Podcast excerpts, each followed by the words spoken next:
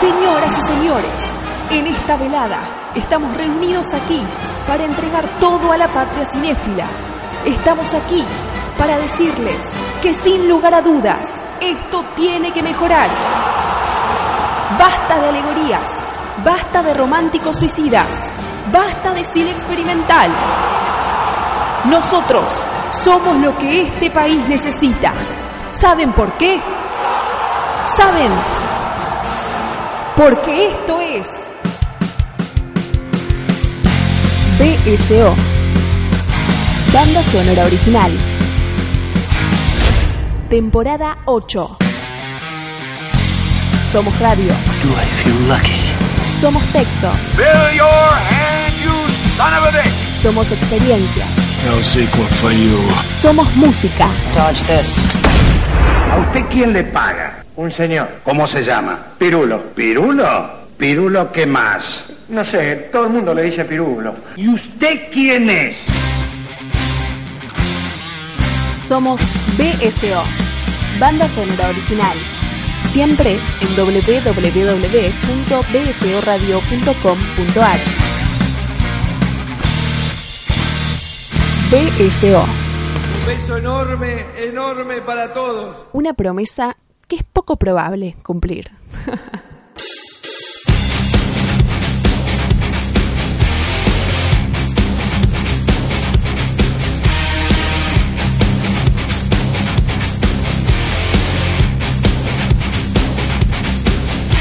Señoras y señores, bienvenidos a una nueva entrega de banda sonora original.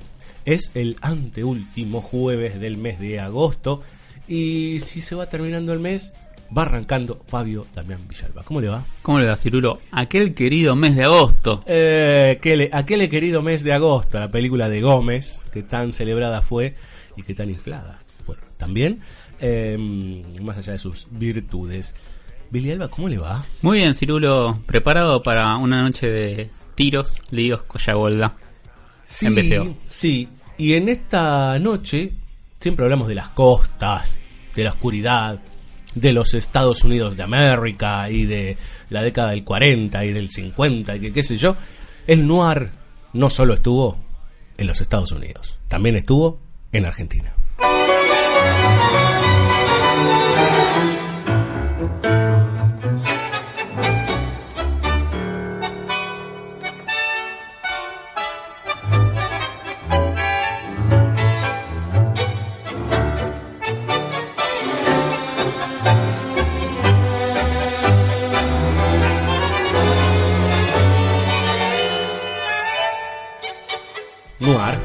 Se dice negro en español. Así es, nos vinimos a las costas del Río de la Plata. al Río de la Plata, más precisamente a la ciudad de Buenos Aires, aunque andaremos viajando por otros lares también, claro.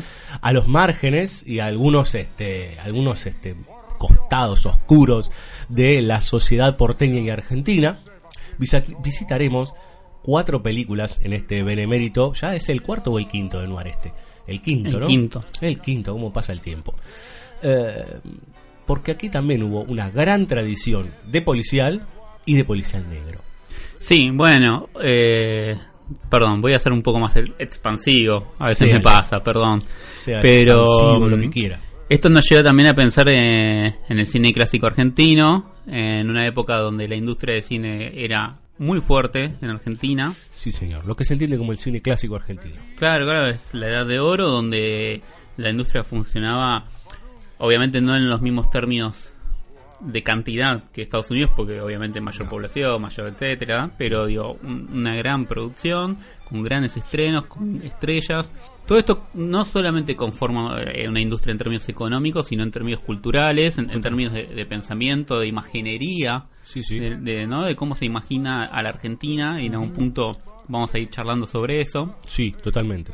Y además, en, ciertas ideas de, de tradición, vamos a decir, de, de- de dónde vienen estos géneros, a qué responden, cómo se pueden adaptar o no a la idiosincrasia o a los problemas argentinos.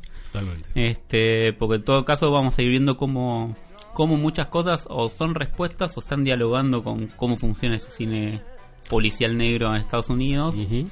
Este y que obviamente representan las costumbres o las formas de ver este país a diferencia del país del norte. Sí, con Villalba muchas veces en nuestras escrituras diarias o en nuestros mensajes por WhatsApp tratamos de imaginar cómo sería, cómo sería, por ejemplo, Batman en Argentina, digamos, ¿no? Ah, sí. O cómo sería tal película, qué actores argentinos tendrían que estar. Y me parece que lo que vamos a hacer durante todo este capítulo es un ejercicio de ver cómo se trasladan ciertos modos que estuvimos viendo del noir a nuestro país, digamos, a nuestras formas, a nuestra idiosincrasia, que es, es muy loco, porque vamos a hablar de películas que tienen 70, 60 años y siguen hablando de lo mismo. Sí, claro. ¿no? Eh, como que es la historia sin fin y puntualmente, sobre, sobre todo en la tercera, en donde vamos a encontrar como eh, un epicentro en, en- en- en esta idea del chanta argentino, digamos, ¿no? Y, y cómo eso se empieza a desarticular. Lo cierto es que vamos a tener cuatro obras, como les decía, cuatro grandes obras, y vamos a tener que dejar algunas afuera. Algunas ya las tratamos en otros capítulos. Puntualmente, Los tallos amargos la vamos a deber, que es una, como uno de los clásicos. Pero, por ejemplo, La muerte camina en la lluvia, Sí. ¿sí? Eh, y No abras nunca esa puerta, ya están tratadas en el especial de Carlos Hugo Christensen Así es. que son están catalogadas como las grandes obras del el noir argentino, ¿sí? Y también lo que vamos a ver es que no sé si todos, pero en su gran mayoría nos vamos a encontrar con maestros dirigiendo, o sea, grandes directores que algunos inclusive hoy se los recuerda no mucho. ¿m? No, bueno, sí. Yo diría poco y nada en muchos casos. En el- estamos hablando en el gran público, obviamente. que Claramente, sí, de- sí. Dentro de, de la cinefilia bien entendida o dentro de, de determinada corriente académica, eh, se, se los recuerda y se los estudia. Un problema que tenemos para ver estas películas hoy en día es para El estudiarlas. acceso. Es claro, acceder a estas películas primero, más allá de que hay mucho levantado en YouTube y obviamente uno agradece a quien lo hizo. Ujú. Pero eh, eso que está levantado en YouTube está claramente condicionado por las pobres condiciones, por la redundancia, de proyección o emisión televisiva. Levantados de volver, Ujú. de Inca- el viejo Inca TV, que ya es cineasta. Claro, sí. con suerte, la, o sea, podés, como- podés conseguir las de Inca TV porque se escuchan bien y son mucho más prolijas, pero las de. Volver o Space. Muy difícil. Vamos a arrancar, don Bilialba. Perfecto. Y si hablamos en, en noir de los márgenes, ¿no? Los personajes que se mueven en todos aquellos lugares donde lo central, el poder, mete mano, o sea, desde el centro mete mano y oprime, nos vamos a, a encontrar en muchos casos con películas que tratan sobre esta idea de lo marginal, pero también del coqueteo del hombre de bien con, con lo marginal, digamos, ¿no? Es en- encontrarse con ciertas situaciones puntuales que tienen que ver con la necesidad y el individualismo que lo llevan a meterse en un barro del cual no está acostumbrado a moverse. ¿Se entiende? Sí, así es. Y yo creo que ese es uno de los casos, el- el- el- uno de los casos que vamos a tratar hoy es el de Pasaporte de Río de 1948, dirigido por Daniel Tiner. Así creo que es la primera vez que hablamos de Daniel Tiner. Sí, en señor. este Tiene programa. aproximadamente 15 películas, Tiner. Sí, este, donde tiene muchos clásicos. Este es uno de esos nombres donde, bueno, sí, se nombra mucho porque fue el, el esposo de ya sabemos quién, Sí. pero donde sus películas no, no se ven tanto, o no se programan, digo, aún en Malva, digo, no, es que se programan habitualmente. Ujú. Este, y hay muchas particularidades o, o muchos elementos que se van a repetir a lo largo de la noche. Eh, una es esta cuestión de acercarse o no al margen o ese contacto con el margen. Pero yo creo que acá es como que vamos a ir viendo y vamos a ir desplegando otros elementos que, que tienen muchas veces que ver también con, con la idea de una vez que uno comete o accede al crimen, este, la noción de culpa o la, o la noción de responsabilidad acerca de eso que hizo. Sí. Tenemos a, a un hombre o a dos hombres o dos prototipos de hombres este, y una mujer que está entre, entre esos dos hombres. Dos hombres en pugna, podríamos decir. Y podríamos decir dos profesionales en tal caso, que eh, van a pelear por el amor de Mirta Legrand, o casualidad. Es la primera vez que hablamos de una película. Creo que alguna vez mencionamos los martes orquídeas por ahí. Sí, sí, alguna vez la nombramos. y no mucho más. Eh, nunca hemos hablado de la etapa de oro de Mirta Legrand como, como actriz, hasta que se retiró y se quedó haciendo su programa de televisión. Forever, hasta que la Tierra explote. Este, en este caso, ella interpreta a Nina, que es una corista, Sí. en los márgenes, justamente, digamos, en un barrio eh, pobretón, en donde generalmente va la gente. Bueno, un show mm, parecido al vodevil, digamos, algo por el estilo. Sí, sí, yo diría, claro, es una actriz de variedades. Donde, bueno, en este tipo de teatro con números musicales, Exacto. asumimos que intercalados con números cómicos, etcétera. Primero hay que decir algo, la película empieza con una voz en off. Vamos a tener mucha voz en off en, Sí. esta- en este capítulo. A nosotros los argentinos nos gusta mucho la voz en off, o por lo menos los policiales argentinos les gusta mucho la voz en off.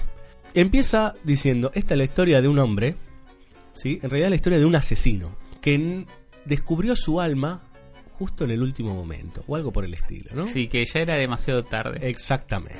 Esta es la historia de un asesino, Ramón Machado.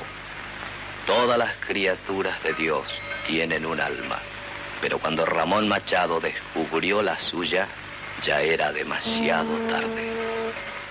Y ahí vemos una situación portuaria bastante turbia. Hay un cambio de maletas que no sabemos qué pasa ahí. Hay una tercera, una mujer, una tercera en discordia entre estos dos hombres. Automáticamente vamos a lo que decís vos. Situación de vodevil, afano de un, eh, un local que creo que es una especie de joyería o algo Sí. por el estilo. ¿Qué pasa? Como ya cuando hicimos el capítulo de atracos, algo sale mal, escape por los techos, podemos empezar a pensar en vértigo y en Sí. ese tipo de cuestiones.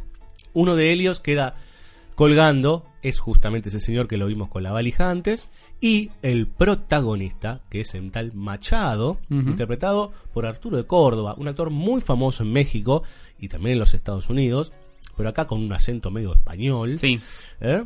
Lo ve colgando, ve que el, el plan puede sucumbir en cualquier momento si este tipo este, lo, lo- lo- lo- rescata él o algo por el estilo, pierde tiempo y lo liquida. así es.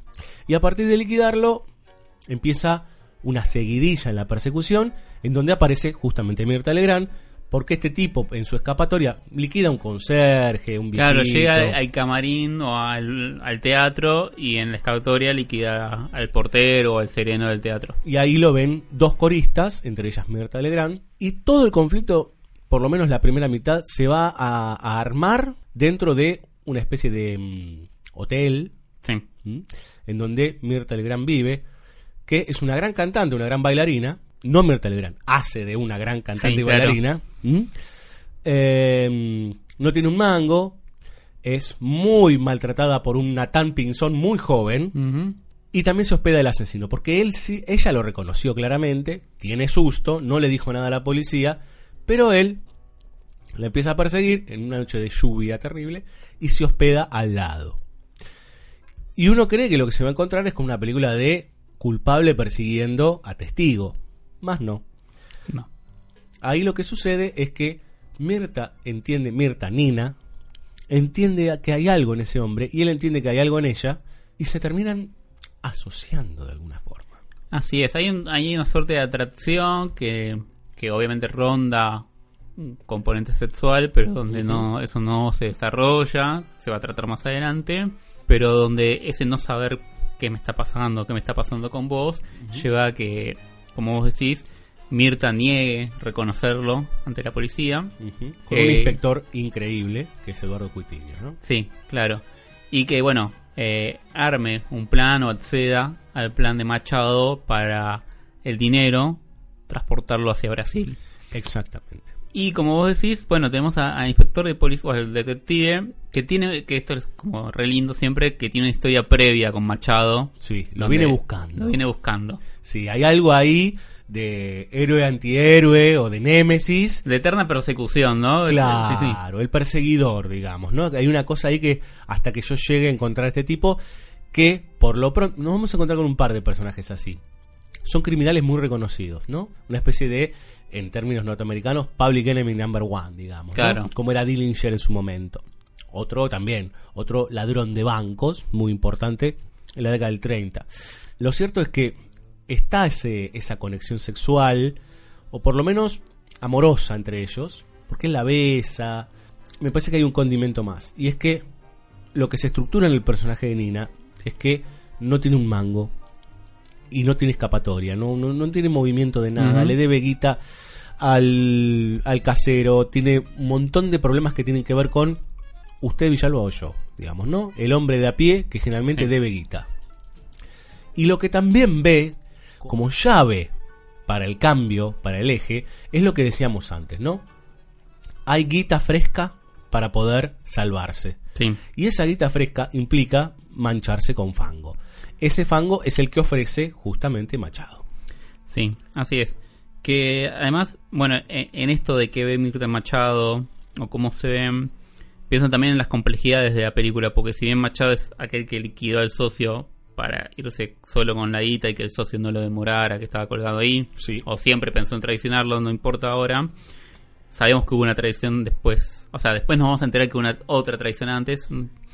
Eh, al mismo tiempo pienso en, en esto de las perspectivas o, o- o los tipos de hombres que se pueden ver en la película y cómo Machado se diferencia del casero que trató de abusar, de, Abusar ella. claro, sí. Eh, entonces, ¿cómo se va viendo esta cuestión de, de cómo Mirta va aprendiendo a mirar o no? O va viendo qué hay, qué posibilidades tiene ella también como mujer de, de ser esa persona. Lo interesante también es esto que hablábamos de, bueno, ella se mancha con esta cuestión en Buenos Aires, digamos, ¿no? En el margen de Buenos Aires.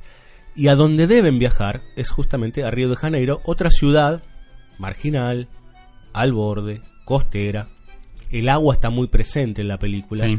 La idea de movimiento entre costas son ciudades centrales y a la vez marginales, lo cual genera no solo una tensión entre las dos ciudades, sobre todo porque en Buenos Aires queda la fuerza policial y allá queda la fuerza de criminal, podríamos Sí. decir, sino que además hay tensión entre esos dos centros y a la vez hay tensión entre los centros y los márgenes en la película, ¿no? Todo el tiempo.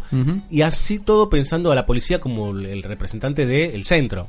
Sí, ¿No? sí, sí, sí, claro.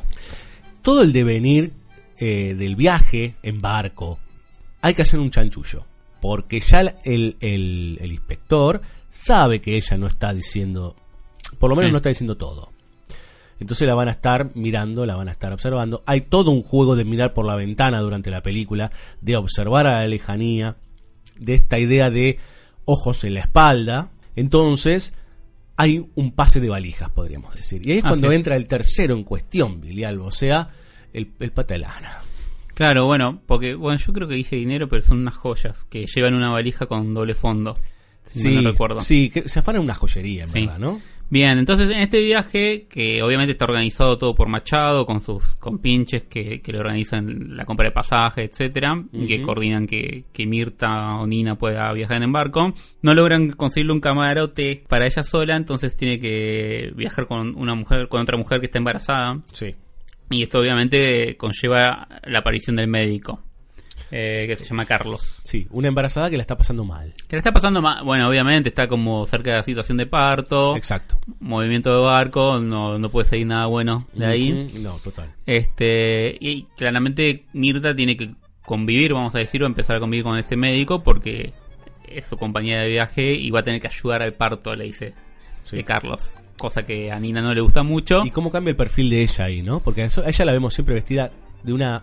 Es interesante porque ella se presenta hacia los demás, como relato, vestida como una especie de femme fatal o diva, Mm, ¿no? Y acá ya la vemos como una mujer más terrenal, sí, claro. ¿no? De repente está con ropas que tienen que ver con el quehacer, como está, está en otro, en otro código. Es que va a tener, bueno, sí, va a este viaje eh, por el agua iniciático. Sí, señor. La, la va a transformar y va a tener que ayudar a dar una nueva vida a luz, que es esta, Sí. esta niña que nace, que la madre le va a poner Nina. Esta nueva vida que ve, eh, obviamente está íntimamente relacionada con el médico y con lo que ve en él, ¿no? Como un hombre de bien, muy distinto, obviamente ya a Machado, así como Machado era distinto de- del casero, y donde ella sabe que, y esto es algo obviamente que estamos en el terreno del melodrama, ella sabe que no le corresponde o no podría ser correspondida por ese hombre de bien porque ella se manchó. Claro. Eh, encuentra, o sea, es el camino innecesario, pero el camino necesario.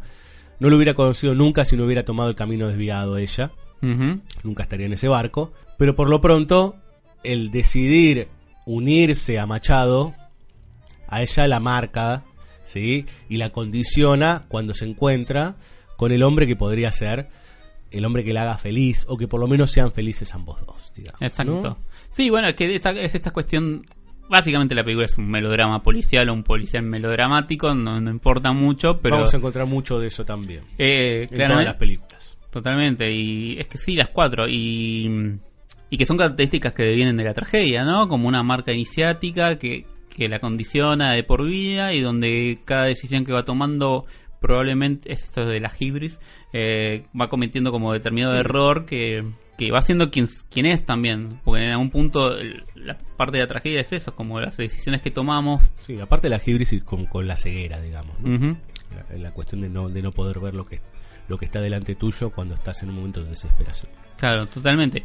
Y cuando van a llegar al, al puerto, Mirta sabe que necesita que la valija la pase otro, porque básicamente la están buscando o la van a estar controlando, entonces se aprovecha del médico. Sí, es un, es un plan premeditado por Machado, ¿no? Que tiene que agarrar algún, algún perejil en donde lo, que lo iba a hacer con la embarazada, pero la embarazada se descompone, en donde le, le dice que le pase la valija, para que no, para que no le revisen todas las valijas a ella, digamos. Sí, sí. ¿no? Este, hay algo muy lindo ahí que es que mm, Carlos intenta besarla, el médico intenta besarla y ella le dice no me beses porque mis labios manchan. Sí. Que en un primer nivel de sentido es Rouge, pero en un segundo nivel de sentido No, claro. igual después lo va Ponzoña. lo va a clarificar. Claro. Este, ya. Llegan al puerto, buscan la tercera valija porque estaba en el. Ahora no me sale como cuando. En el check-in. En el check-in, sí, gracias. Ponele. No me Sí. acuerdo cómo se llama. Este. El y el médico de golpe, pumba. Debe ser esta. Todos como, oh no, es la valija. Más no.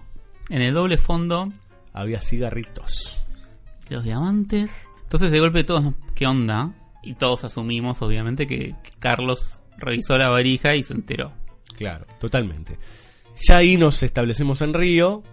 Todo el conflicto se empieza a construir ahí- en Río.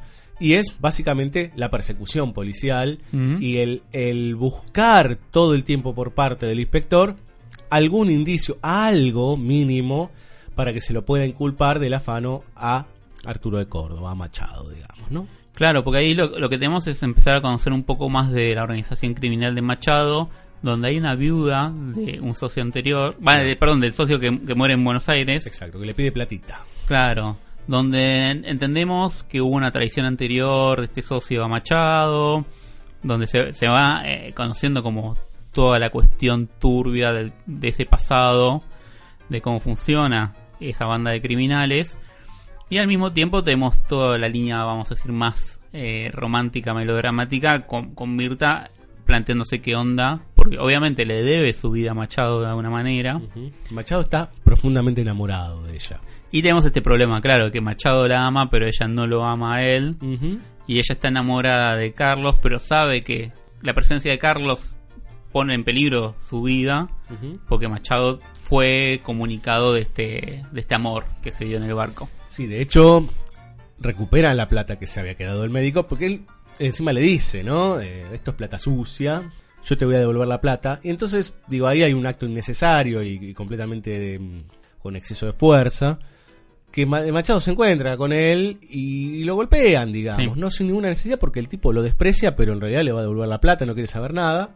Y hay otra vez una situación portuaria. Las situaciones eh, eh, fundamentales de la película están en puertos o están en salidas que tienen que ver con entradas y salidas a las ciudades. Eh, ella cuando le dice no te vayas, ¿no? Él tiene la cara toda rota, pobrecito. Y él, bueno, ahí le dice, bueno, yo no te quiero ver nunca más, digamos, ¿no? Ella después le escribe, él entiende, bueno, hay un tira y afloje ahí hasta que finalmente ellos urden un plan para que ella se pueda escapar, ¿no? De las garras de Machado. En todo esto la policía está arañando por todos lados. Y a mí me da la sensación, pensando en el personaje de Nina, ahora vamos a hablar del final, que el final es una hermosura y que tiene algunos este algunos parentescos con algunos policiales de los que ya hablamos, sobre todo los de Siotmak. Eh, me parece que el personaje de Nina tiene algo muy interesante. Bueno, primero que hay que aclarar algo. Creo que la, la mayoría, o la, sobre todo las esta película y las últimas dos, son películas claramente católicas. Pero con una bajada eh, clara, digamos, ¿no? Sí. Y después que se va haciendo más evidente. Y en este caso, la película arranca eh, con toda la cuestión de- de- del agua, pero después, cuando la vemos por primera vez a Mirta, hay una canción de Vodevil en donde ella canta Somos angelitos caídos o angelitos expulsados. Claro, es, ahora no me acuerdo de la letra, pero está vestida de angelito. Y algo muy gracioso que es como, bueno, nosotros comimos una manzana y caímos en un lugar donde todos comen manzanas Exacto. sin miramientos. Exacto. Y a nosotros nos expulsaron por haber comido una manzana, digamos, ¿no? Entonces hay como una idea también ahí de la mujer marginal, digamos, o de la mujer prostibularia, de, de la mujer de vodevil, puesta, pero también hay claramente una cuestión que tiene que ver con la, la bajada de la mujer hacia un cierto infierno, podríamos decir, y que ese intento de salida, un purgatorio, podríamos pensar, Sí. no la lleva directamente a- al Edén, sino que en realidad la lleva al infierno.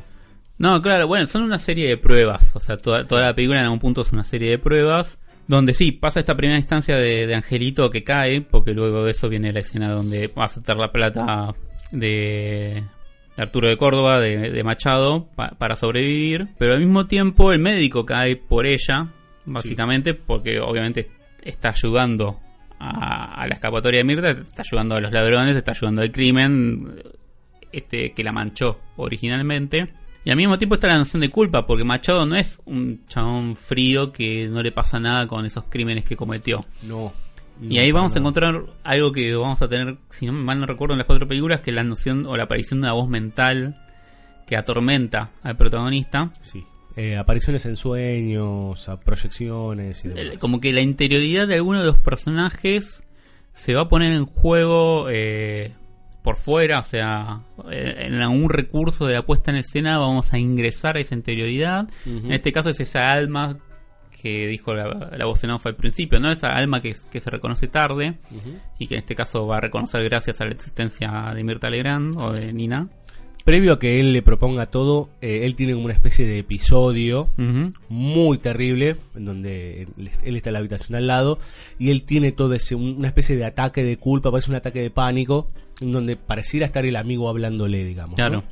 Ese, ese, ese aquel que él le pegó un tiro para poder zafar. Entonces sí, como vos decís, es como un descenso que obviamente lleva a su simétrico ascenso, básicamente, y que además termina en un lugar donde hay un faro, ¿no? Y tenemos una, una luz que nos guía, al mismo tiempo yo ahora no me acuerdo muy bien cómo es, pero sé que el faro también funciona por la oscuridad, o sea, Exacto. calculando el tiempo de oscuridad que hay entre vuelta y vuelta de la luz. Por la distancia. Claro. Pero más allá de eso, en esa misma escena, la escena termina como una especie de galpón. La película termina en una especie de galpón.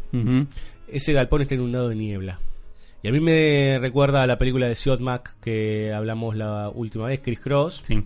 que es las situaciones definitorias en, una, en un espacio no espacio, digamos, Claro. ¿no? brumoso, puntualmente una suerte de purgatorio, porque lo que se define allí, Arturo de Córdoba se da cuenta que ella se va a fugar con el médico y él la va a violentar. Uno hasta casi cree, digo, aparte está muy bien caracterizado el personaje de él, parece un tipo muy, muy peligroso, que la puede llegar a matar.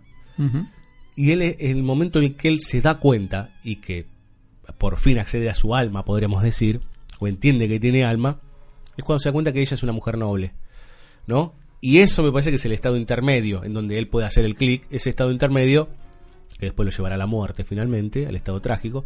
La mayoría de estas películas también son de un final tristísimo. Sí.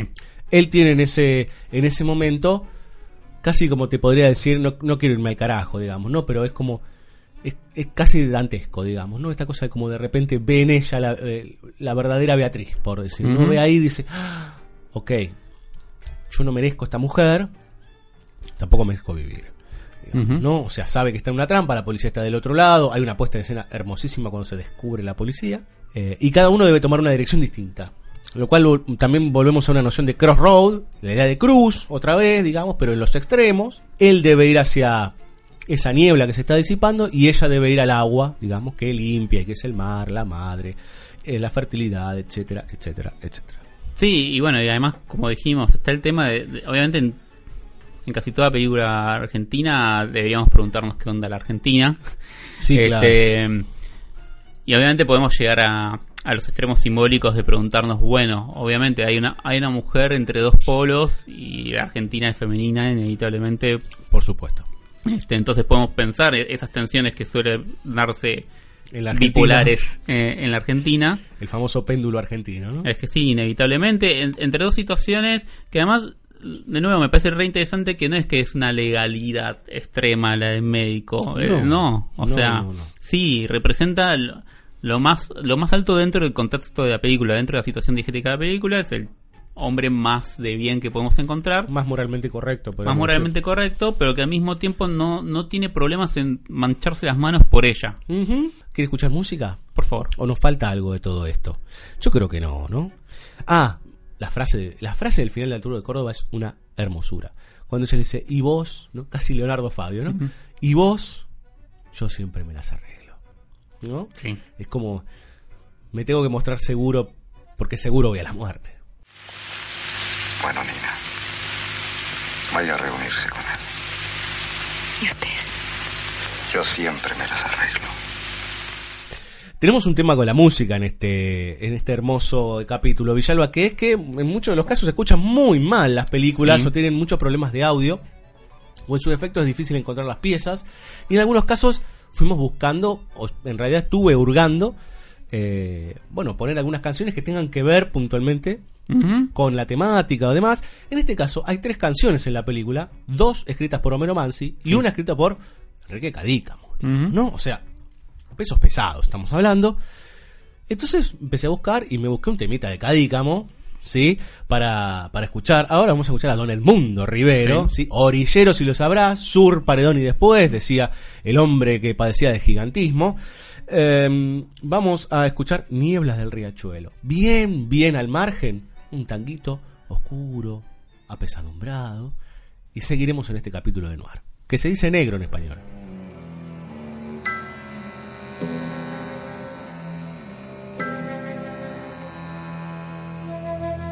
turbio fondeadero donde van a recalar barcos que en el muelle para siempre han de quedar, sombras que se alargan en la noche del dolor, náufragos del mundo que han perdido el corazón, puentes y cordajes donde el viento viene a aullar, barcos carboneros que jamás han de zarpar, corvo cementerio de las naves que al morir Sueñan sin embargo que hacia el mar han de partir, niebla del riachuelo, amarrado al recuerdo, te sigo esperando.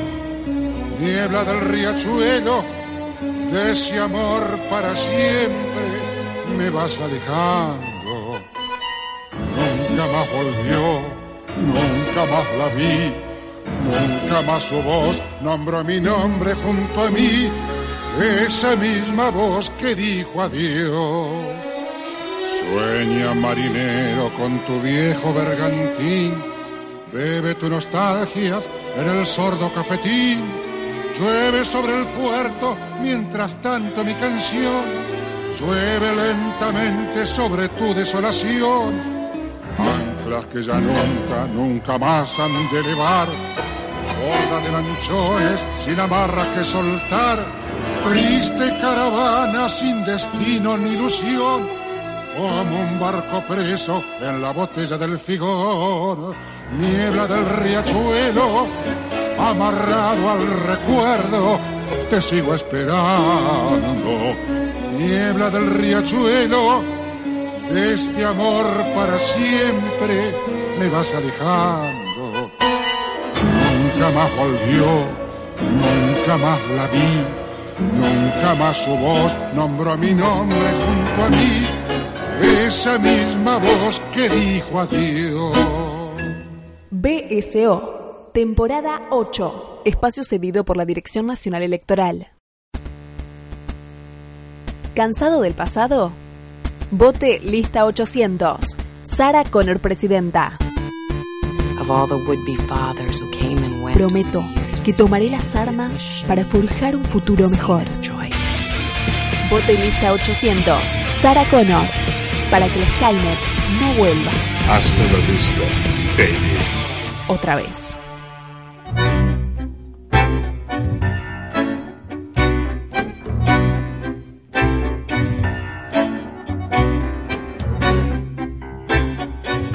Segunda película de la noche, eh, Billy Alba. Y usted, que es un joven que proviene de las huestes católicas, Sí, claro. ¿alguna vez se preguntó si puede morir antes de despertar?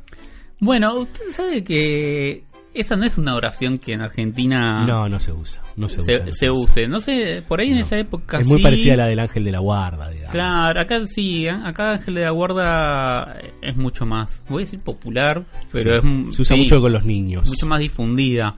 La oración de Simón antes de despertar, uno la conoce más por obras como esta película o porque se usa mucho más en, en Estados Unidos que, que en Argentina, sí. Exactamente. 1952 y volvemos a uno de, yo diría, esos maestros que aprendimos aquí a descubrir en banda sonora original, o sea que empezamos a descubrir junto a Anabela eh, Bustos el año pasado y que cada vez estamos reafirmando más dentro de la maestría argentina. Carlos Hugo Christensen es un verdadero animal del cine. Realiza esta película corta, de una hora cinco, una, Sí. una hora y diez. Si antes de despertar está basada en un- una novela corta, si no recuerdo mal, de William Irish, que ya lo habíamos mencionado acá en Phantom Lady, Sí. y que también fue base para otra película de Carlos Hugo Christensen, que es Nunca abras esa puerta, una película de relatos cortos. Claro, que tiene otros dos cuentos. Exactamente. Originalmente, bueno, parte de del detrás de escena es que era una película con tres cuentos. Simón antes de despertar terminó siendo mucho más largo, entonces se estrenó como una película por Exacto. separado. Exactamente. ¿De qué va? Bueno, miren, ustedes van a decir, che, pero esto que tiene de policial. Es una película de niños. Claro, bueno, en realidad eh, tiene una intriga policial, solamente que el detective es un niño. Exactamente. Un pequeño Sherlock, podríamos decir. Claro, no, a- no a la manera de Lorenzo de Hermanos y Detectives Claro. o de Detective Conan. Ya que venimos de la, del descifrón hace un par Sí. de semanas nada más. Eh, claro, de, de- de este juego detectivesco, sino de un niño que se tiene que meter en la negrura. Y yo le propongo, Villalba, que escuchemos la introducción Bueno, de la película. En lo más hondo del corazón humano está escrita esta gran verdad. Solamente la pureza puede vencer a las fuerzas del mal. Solamente un niño puede matar al monstruo. En la calecita de los viejos cuentos, los héroes infantiles siguen desfilando eternamente. Son niños pobres, hijos del pueblo. Se llaman Caperucita y Cenicienta, Piel de Asno y Pulgarcito, Carabás y la Bella Durmiente. Son el mundo de la pureza en lucha contra las fuerzas del mal, el lobo y la bruja, el ogro y barba azul. Así se llamaban en los viejos tiempos. Hoy vamos a contarles de otra manera la misma historia. Usted dirá, señor, que son cosas pasadas, que ya no hay niños héroes, ni bosques encantados, ni botas de cien leguas. No lo crea, señor. Solamente han cambiado los trajes y las palabras. Pero la lucha continúa igual todos los días. La calecita sigue girando. Hablábamos fuera de aire con Villalba, ¿no? Se escucha ese ruido de calecita, de circo, pareciera o en realidad de entretenimiento para niños, y esa voz que habla de la eterna lucha entre el bien y el mal, ¿no? El bien y el mal definen por penal. Sí. Y discutíamos esta idea de, eh, de si era necesaria o no toda esta, esta estructura previa, porque no le está hablando a ningún niño, esto no es una película para chicos, para nada, porque le habla a un señor, dice, usted señor. ¿no? Es como, mire, si usted, porque esto también es algo casi que como lo que hablamos nosotros, ¿no? Es como si usted cree que las cosas antes eran de una manera y ahora son de otra, lamento decirle que en muchos aspectos, no, son las mismas. No, y además cuando propone espectadores ideales o imaginarios para su película, primero dice su nieto, lo cual me parece muy interesante porque primero dice su nieto y después su hijo, ¿no? Como Sí. Hay una idea obviamente implícita ahí de, de edad Mm, para determinado espectador, pero también me parece que arranca por lo más lejano a la noción de ser hijo, ¿no? Como abuelo, padre. O sea, Claro. cuanto más grande seas, más posiblemente te hayas olvidado de, de ciertas Claro. experiencias infantiles. Lo cierto es que esta especie de introducción fantástica, extrañísima, que está al límite de la alegoría, al límite, al borde, ¿no? Todo el tiempo bordea, bordea, bordea, bordea, por suerte no, que después se va a replicar en un momento fantástico de un sueño, Sí. otra vez, nos va a llevar al Buenos Aires del hoy, ¿sí? A una escuela de barrio porteño De, de, Eloy en del 1952, hoy ¿no? en 1952. Sí. Partamos de la base, en 1952 en Argentina gobernaba el peronismo, hacía muy poquito había muerto Eva Perón. Carlos Hugo Christensen era un ferviente antiperonista, pero nunca se fue, se fue cuando vino la Libertadora, lo cual no es un dato menor, digamos. ¿no? Es un- fue un hombre errante igual que mm, el director de la próxima película. Anduvo dando vueltas por muchos lados. Este lamentablemente no llegó a Hollywood.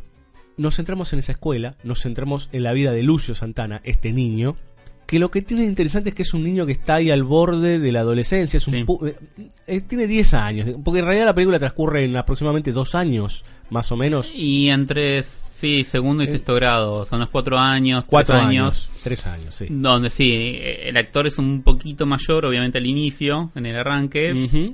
Pero bueno, verosímil se lo creemos. Eh, sí, tiene alrededor de 10, 11 años. Exacto. ¿Qué pasa? Nos encontramos con algo muy particular. La puesta en escena es una locura esta película. Es verdaderamente una locura.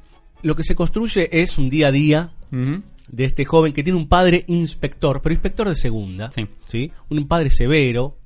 eh, pero que después eso va a tener su sostén, digamos, ¿no? Va a ser muy importante que ese padre sea así de severo. Que lo que quiere es que él aprenda en la escuela, y que sea bueno. Y él no es que es un burro, es un pibe que tiene mucha imaginación. Y me parece que en ese sentido es fundamental el tema de la imaginación en esta película. Se seguirá preguntando qué mierda tiene de policial todo esto. El tema es que él tiene una compañerita adelante, que ahora no recuerdo el nombre de la protagonista exactamente, pero esta niña de las trencitas le trae todos los días un caramelo, un chupetín distinto, ¿no? Y le dice, pero otra vez un chupetín de 10 centavos. A ver, para entender, ¿no? Esos chupetines ahora deben salir 20 pesos acá. Sí. más o menos. Póngale. Bueno, 10 centavos. Para ellos era mucha plata. Mucha, mucha, mucha plata. Bueno, sí, voy a tener todos los que quiera. Porque hay un señor que me los da. ¿Sí? Ya ahí la cosa se pone turbia. Hasta que en un momento, la amiga. Hay, hay todo un jueguito de pacto de amigos también, Sí. muy lindo. Hay una escena hermosa, ¿no? Eh, que inclusive lo hace medio por conveniencia y después eso se va a desarticular por completo en la película y va a llevar al otro lado, que es al lugar de compromiso. Hay un día en que ella no aparece más en la escuela. Y aparece la figura del asesino serial. Y aparece la figura de este hombre que está ahí pululando y que, digo, para 1952 es una revolución pensar en un pederasta y asesino de menores que anda rondando los barrios pequeño burgueses, podríamos decir, de la capital federal. Y no puedo, no puedo no pensar en la muerte camina en la lluvia de Carlos Hugo Christensen, digamos, ¿no? Y no puedo dejar de pensar en M el vampiro de Fritz Lang, digamos. Aunque en M el vampiro el núcleo estaba en M, digamos, ¿no? Sí. Y Sí. la culpa de M. Claro, presentaba una, una complejidad distinta. eh, Exactamente, exactamente. A partir de allí, primero, ¿por qué decimos que tiene varios años? Porque en realidad hay una cosa que lo tortura mucho a él, que él no se dio cuenta de lo que estaba sucediendo con, con la nena. Escucha al padre hablar, el padre policía, de ese animal. Y él le dice, pero qué, ¿qué tiene que ver el animal, no? La bestia, algo por el estilo. Y la madre le hace una conexión entre el asesino serial y una especie de monstruo, digamos, ¿no? Claro, el lunático. El lunático. Entonces él tiene una pesadilla muy terrible con el lunático en donde hay una especie de bestia en un carrusel, un mono, que usted se puede reír hoy, que se está del otro lado, porque dice, mira esta boludez. Y ahí, por una mano magistral, Christensen hace una gran elipsis, en donde pasan los años a través de los cuadernos. ¿no? Entonces aparece Lucio Santana, tercero A, Lucio Santana, cuarto A.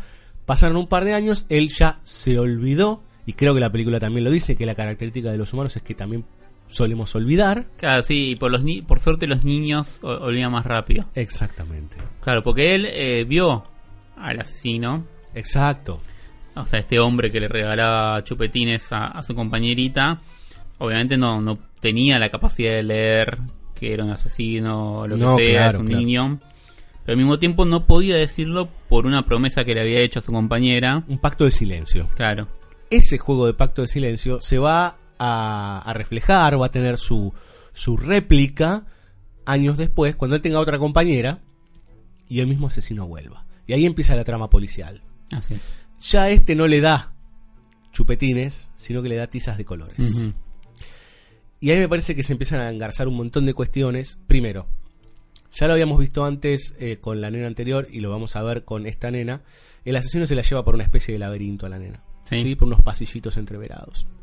Con lo cual también se, se va a empezar a armar a partir de la investigación que encara Lucio, pero que a la vez es un paralelo con la investigación de su padre, la idea de- del em, laberinto del Minotauro, digamos, ¿no? De ir a enfrentarse con la bestia. Sí.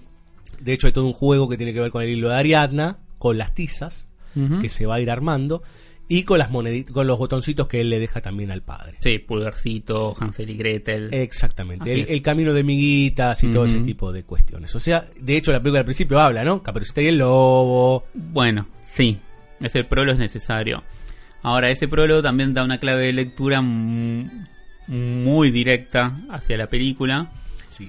Que no es que inhabilita las otras claves de lectura posibles, pero te, te condiciona mucho en estar viendo la película y estar pensando, bueno, claro, este es el monstruo, es- la tiza es el, es el hilo de Ariadna, etcétera Eso es lo que me parece con, con el prólogo, que fue una pequeña así charla Sí. que, que tuvimos. Tal vez porque se excede un poco en todo lo que explica.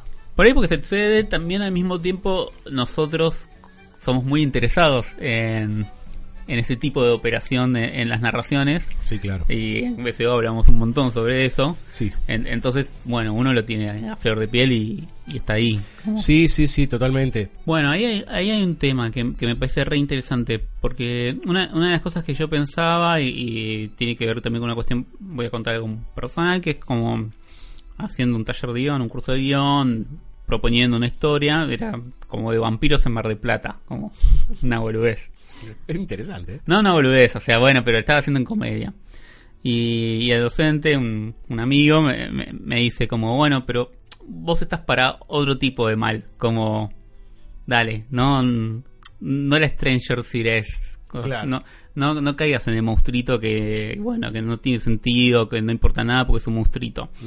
Y me parece que lo re interesante, entre otras cosas, de Simura antes de despertar es hacerse cargo, hacerse cargo del mal de una manera muy terrible de una manera muy humana. Ujú. O sea, sí, arranca con la cuestión acerca del cuento de hadas. No, no tira la pelota afuera haciendo un nuevo lobo, sino que No, el lo, golpe tim- no lo timburtonea. no lo timburtonea, no, no, no cae en la cosa férica de volver a contarte un cuento de hadas como cuento de hadas, Para sino, nada. che, pará, hay un mal muy real acá que puede sucedernos a cualquiera y que es este asesino pedófilo que está rondando ahí. Y la cuestión de, pienso siempre como, bueno, ¿cómo, cómo podrías contar una historia de niños hoy en día cuando los niños son como son hoy en día?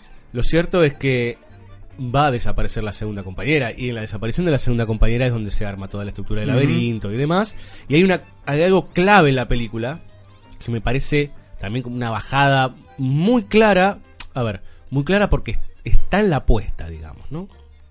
Que es una mirada crítica sobre dos elementos institucionales. Uno es la policía y el otro es la escuela. La mayoría, no es que sucede todo el tiempo, pero primero nos vamos a encontrar con unos maestros que son la mayoría unos maestros de mierda, Sí. digamos, ¿no? Son opresivos, eh, bueno, nada, son casi militares, ¿no? Cosa que sucedía claramente en la escuela, Sí. ¿no? Como la idea de disciplina, cosa que también se construye en el padre. Lo que pasa que el padre, usando un término actual, se deconstruye para tener al hijo finalmente. Ujú. La escuela no. La escuela no puede comprender lo que le pasa a él. ¿Mm? Al ser tan imaginativo, eh, la escuela como estructura, como elemento cerrado, pensémoslo en esa época, y si quieren para poner en crisis el hoy, no puede, no, nunca puede creerle a lo que él está proponiendo, que es él, él tiene que ir a salvarla a ella, Sí. ¿no? Por eso lo expulsan de la escuela. Va, va a aparecer en una buena cantidad de, de- de- de planos rejas. Por todos lados hay rejas y a través de esas rejas vemos los pibes. O sea, hola Foucault, ¿no? O sea, es esta idea de los, este, los centros donde nosotros estamos oprimidos, ¿sí? Sí. Los famosos sistemas represivos. Y el otro es la policía, que es básicamente inoperante, ¿no? Y que aparte, todo por fuera de campo, entendemos que no reconocen al verdaderamente bueno, ¿sí? El padre, hay una escena maravillosa, maravillosa, en donde entendemos por qué es una caricatura el padre, está planeando renunciar, porque hace 15 años que por ser un tipo honesto, bueno, no asciende. Y sigue siendo un inspector de segunda. Y a los tipos que le enseñó ahora son sus jefes. Sí, sí, la frase esa es ¿no? terrible. como- Soy un fracasado, dice, ¿no? Pero además eso de todos mis jefes alguna vez fueron mis súbditos o pasaron Sí, por mí. o mis como- alumnos, digamos, es ¿no? como, uf. es muy fuerte. eh, pensémoslo. Esto es la. eh, en Argentina no, pero digo, eso se respira. Es la posguerra, es un mundo distinto. esta idea de empezar a entender la, la aspiración del hombre grande se empieza a caer a pedazos. ¿no? Es como lo que importa es el joven, y él dice, ni mi hijo me tiene respeto. Y lo que los- el que lo salva es la mujer. La mujer es la que le dice, pero vos estás loco, yo no pienso eso, aguantá porque va a salir. Y el que le va a dar el último puntapié para que él pueda ser un inspector en serio, un buen inspector, un inspector reconocido, va a ser su propio hijo. Y si hablábamos de un barrio que no es marginal, pero sí un barrio como puede ser cualquiera de estos de Rivadavia para acá, digamos, ¿no? Nosotros que estamos acá en el en, eh, o si quieren de Corrientes para acá, eh, barrios típicos de Buenos Aires. ¿no? Barrio barrio. Este joven va a tener que irse ya no al margen, al recontra margen para poder salvar a su amiga. Y ahí es donde me parece que entran los- las cuestiones metafísicas, las cuestiones monstruosas. Primero porque otra vez él la puede, algo que no ve la policía por su ceguera es que la nena dejó marcas. En la negrura ella fue dejando marquitas con las tizas. Y él tiene algo de inspector, porque va viendo el tema de los pies, de lo, de el, el calzado de cuando pisa en el barro y no.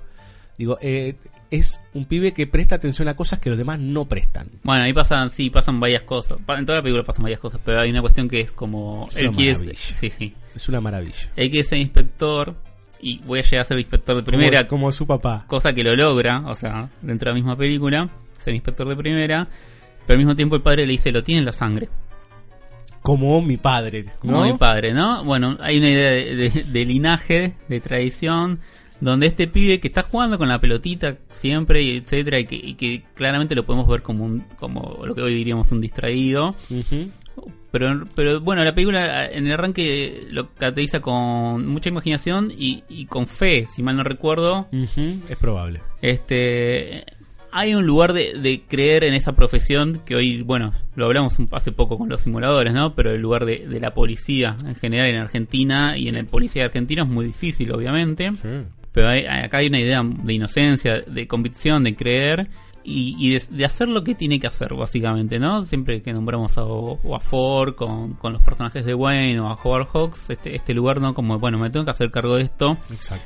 No, no hay otro que lo pueda hacer por las condiciones que sean. En este caso es más Hitchcockiano porque es esta cosa de la tara, ¿no? De, Sí. che, no puedo hablar. Por H o por B, en este caso por el juramento, no puedo hablar, así como Scotty le tenía miedo a las alturas. Yo confieso. Hay una claro, siempre hay una limitación, pero esa limitación es la que nos lleva a, bueno, a ver si podemos hacer lo que tenemos que hacer. Exactamente.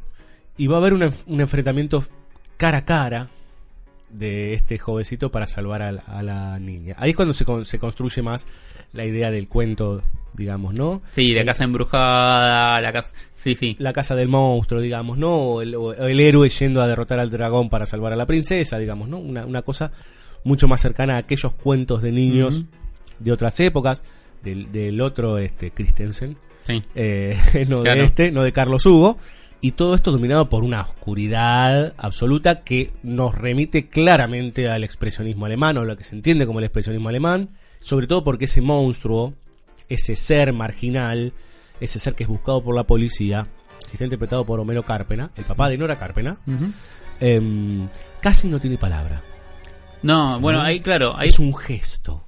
Sí, bueno, una de las cosas que señalabas de esto de la lectura de huellas eh, y esto de irse al margen es que abandonamos el empedrado, abandon- abandonamos lo más urbano porque entramos a un lugar de totalmente embarrado, se ve que acaba de llover y esta lectura de huellas que él hace como, bueno, primero le arrastró, después la llevó al hombro, etcétera Y como vos decís, eh, hasta el, fi- el final de la película no, no hay palabra. No. Es una suerte de John Doe. Eh, Total. no Seven, que tenía todo un discurso muy lógico, pero acá también hay una hay una cuestión al- alrededor del nihilismo o del ya no importa nada, ¿no? Hay una negación de Dios, pensémoslo por fuera de Dios y pensemos como una negación de algo trascendente, sino como, bueno, no te va a venir a salvar nadie porque no hay nada que puedas hacer. Y ese, el final, obviamente, no lo puede solucionar el niño porque estamos hablando de un hombre brutal. Pero gracias a su astucia, llega la policía Sí. y, eh, y la afrenta, bueno, lo, lo abaten. En la afrenta lo abaten a, a este tipo.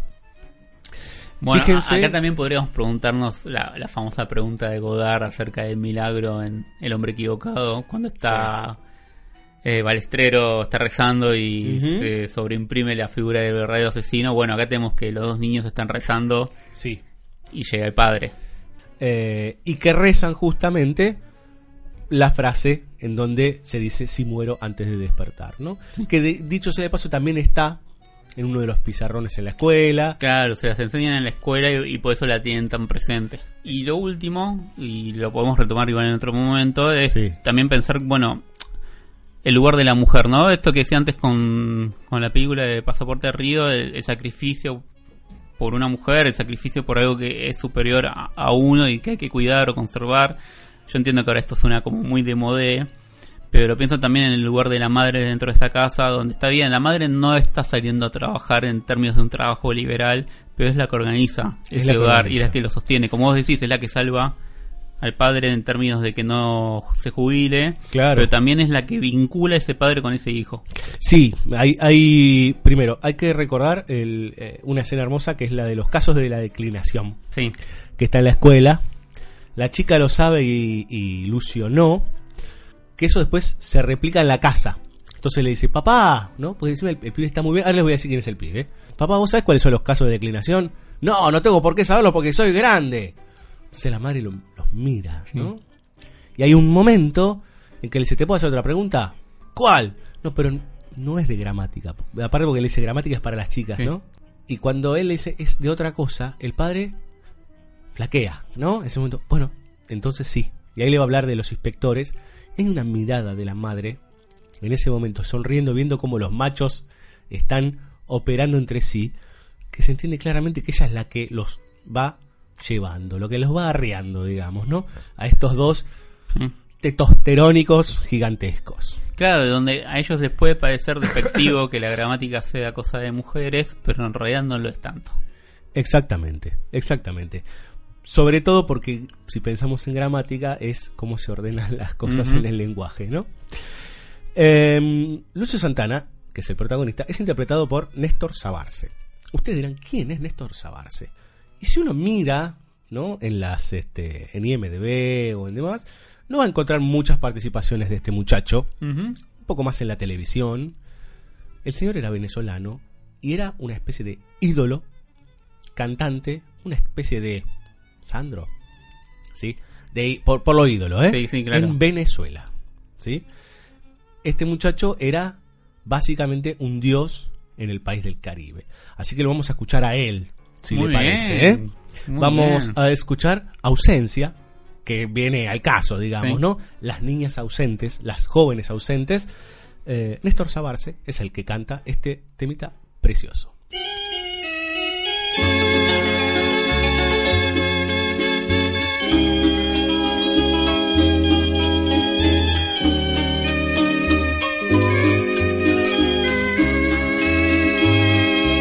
Hay ausencia de luna, hay ausencia de sol, hay ausencia de besos, hay ausencia de amor,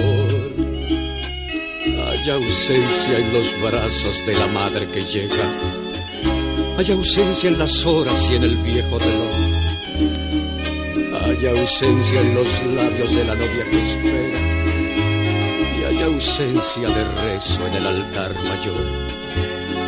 Ya no cantan las aves igual que en otros tiempos, ya no sienten lo mismo por la ausencia de amor, ya no florecen lirios a la par del camino, ya no juegan los niños donde jugaba yo.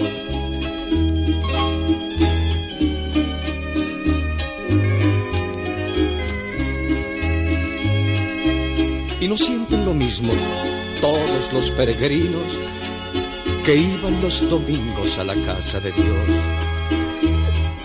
Hay ausencia de luna y hay ausencia de sol. Hay ausencia de luna, hay ausencia de sol, hay ausencia de besos, hay ausencia de amor. Hay ausencia en los labios de la novia que espera. Hay ausencia de rezo en el altar mayor. Ya no florecen lirios a la par del camino. Ya no juegan los niños donde jugaba yo. Hay ausencia de luna. Hay ausencia de sol. hay ausencia de besos y hay ausencia de amor. Ausencia de luna, hay ausencia de sol, hay ausencia de besos, hay ausencia de amor. La.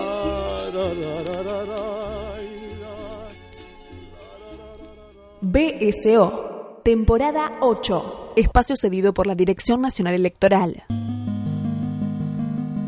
¿Usted quiere más acción? ¿Quiere que la cosa se ponga seria? I don't know what you want. Debes saber algo. Si no me votas, te buscaré, I will find you. te encontraré I will kill you. y te mataré. Vote o muera. Liam Neeson, presidente mundial. Lista 1114. Un camión que te pega de lleno.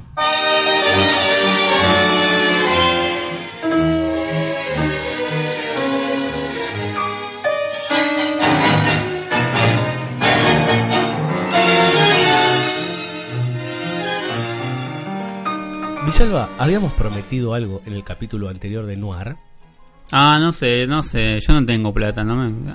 ¿Qué habíamos ¿Plata? prometido? Plata, pero yo no. qué sé. No, yo no. Plata, plata no tengo. Estamos en la macrisis, Villalba. Yo cada vez agarro. Ya pasaron las primarias.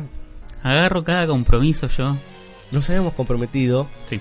no solo a hablar de noir argentino o de cine Mm. negro argentino, sino a volver a hablar de Hugo Fregonese. Ah, pero sí, claro. Usted recuerda esa cuestión, ¿verdad? Sí, claro, y lo vamos a cumplir.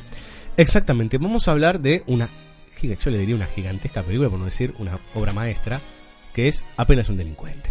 Sí, sí, sí, sin lugar a dudas. Y, y podría decir que es superior a One Way Street, que es la película que vimos, que ya estaba buena. Sí, que estaba Bárbara, eh, Pampa Bárbara, que también Sí. participa Fregonese, este, con Demare, pero en este caso nos vamos a encontrar, yo le diría con esas películas que nos vendría bien ver a todos los argentinos, ¿no? Eh, con esos baños de humildad que nos pegan una trompada en el medio de la frente.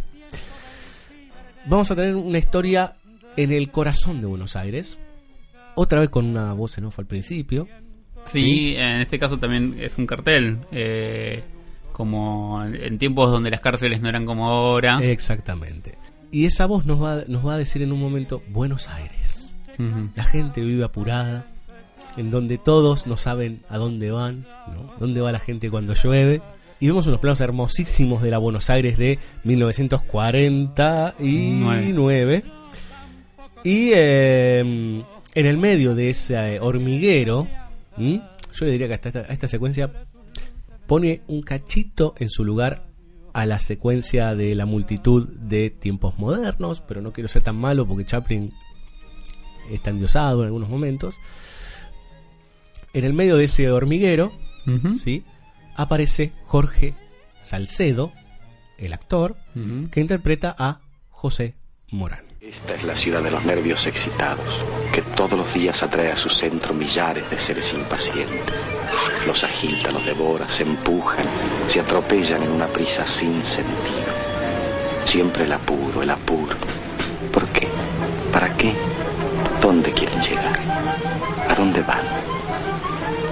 Casi todos trabajan, sueñan, estudian, producen estimulados por el ritmo agitado de la ciudad pero algunos quedan prisioneros de esa mala fiebre, de esa impaciencia por llegar demasiado rápido, de tenerlo todo, aunque sea saltando la valla.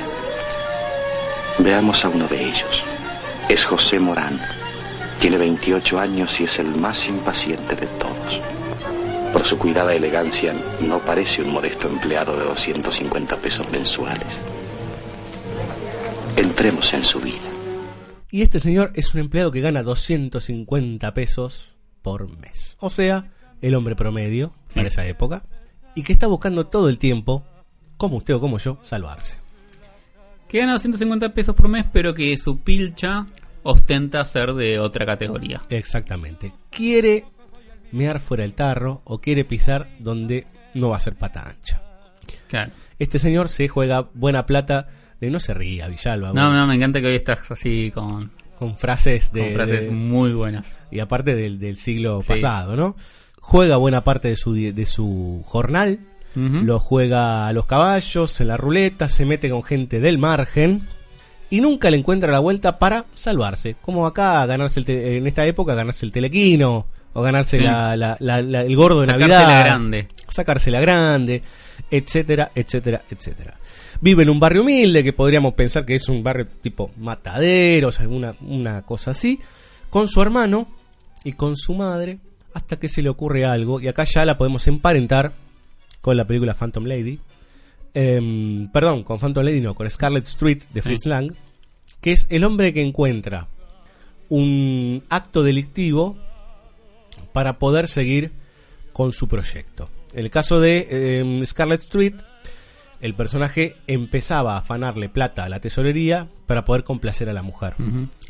En este caso, este hombre que tiene deudas con unos cuantos tránfugas, quiere seguir jugando y buscando la forma de salvarse. ¿No? Él mira al hombre del día a día con, con desprecio, como si él no lo fuese. Sí, sí, como el pelotudo que está claro. Y él es, él es parte de esa pelotudez, digamos, ¿no? Exacto. Algo que nos pasa muchas veces a los argentinos, ¿no? Sí, porque resulta que tiene una prometida que está estudiando abogacía o derecho, Sí, derecho. Y en una charla le pregunta, che, bueno, uno del laburo, no sé, se gastó la guita, la guita del jornal o los sueldos y cuánto le pueden dar porque es plata de, de la empresa. Y le dicen, no, bueno, hasta seis años. Bueno, pero se robó mucha plata. No, la, plata- la cantidad de plata no importa, son seis Claro. años.